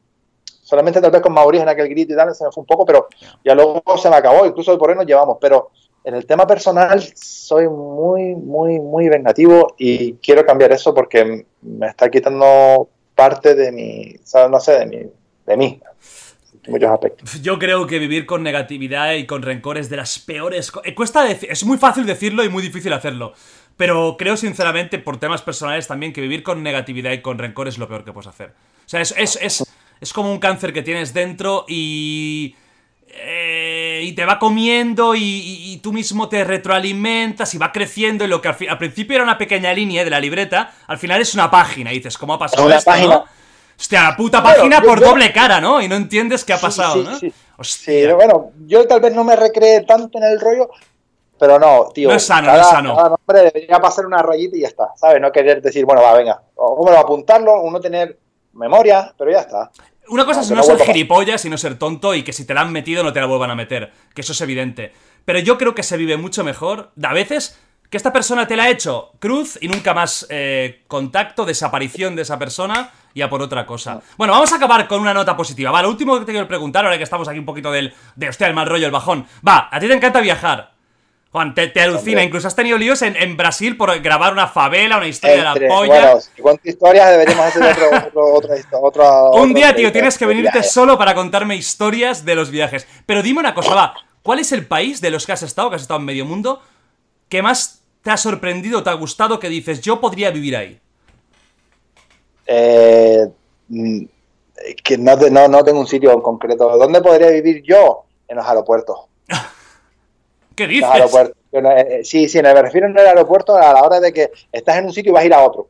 La ¿sabes? emoción de viajar. veces sí, en eso. en- en- tal vez en que eh, un sitio donde yo me siento. Es raro porque no es que me sienta bien, pero joder, cuando yo estaba viajando para Isla de Pascua o cuando estaba llegando a Machu Picchu, eh, llegando a Jordania, a Vietnam, a las Islas Galápagos, no sé, esos momentos en los que vas a empezar a, a experimentar historias de ruta por Europa, tal, todas esas cosas molan mucho. Ya. Un sitio en concreto, no, no te sé decir, ¿sabes? No, no, joder, Hawái se vive bien, en la Galápagos aluciné, eh, hay tantos sitios bonitos por el mundo que, que molan. Senegal, cada vez que voy me siento extrañamente cómodo Mm. y no descarto en algún día, pues igual, no sé, vivir una, una larga temporada allí. Hay sitios de África también que son potentes, pero no te puedo decir un sitio en concreto porque, mira, en más de 500 sitios alrededor del mundo como destino. Hombre, hay 200 países, 195, 4, bueno. Pero como, por ejemplo, eh, Hawái, California, eh, Miami y Nueva York, todo pertenece a Estados Unidos. Y es un país, ¿no? Ya están cuatro sitios y no son cuatro, está como en 30. Entonces, todo cambia mucho, en plan de, de- no sé, no te sabría decir qué sitio en concreto. Podrías vivir como canario en un sitio que no tuviera playa? No. Ojo, ¿eh? Pregunta complicada, ¿eh? No, no, no, no, no, no, complicada no, fácil, ni de O sea, imposible. en un sitio donde no tuviera, no tuviera playa, por lo menos, tú no sabes la suerte que tenemos nosotros a la hora de, generarnos estrés y tal, y de poder asomarnos, ver el mar y decir, hostia, cálmame. ¿Sabes? Para mí, yo te digo que soy muy... El coco le doy muchas vueltas y lo necesito, pues, todo momento. Además, Gran Canaria es mi favorita de las Canarias, es espectacular. Yo soy- he estado muchas, muchas, muchas veces ahí, es que me encanta. Es eh, la zona de sur, Amadores, precioso. O sea, es Sí, una, es una tranquilísimo, maravilloso. Pues bueno, eh, Juan, ha sido un auténtico placer tenerte aquí. Me ha gustado mucho conocerte como persona también, además de, de como luchador. Eh, espero que hayas disfrutado, que te hayas sentido cómodo. Tengo muchas ganas y estoy seguro que mucha gente a partir de ahora va a estar atenta a, tu próximo combate, que ojalá sea de aquí poco, que te podamos ya ver, ver en, la UFC dando caña. Y nada, eh, cualquier cosa que quieras decir a, la gente, estás en tu casa. A ver, yo creo que hemos hablado bastante ya. A mí me ha encantado también pasar este rato contigo. Soy un poco raro a veces para ciertas cosas, pero tal vez, no sé, hoy me has cogido un día concreto y hemos hablado de ciertos temas que seguramente con otras personas no hubiera hablado. O sea que nada, encantado y, mandarles un saludo a todos. Bueno, eh, chicos, chicas, eh, nada, pues nos vemos en el próximo The Igual Project. Eh, gracias, si os ha gustado, like. también tenéis esto en Spotify, iBox y Apple Podcast. Y seguid a este hombre que la va a liar en la UFC, queredme, la va a liar. Venga, hasta luego.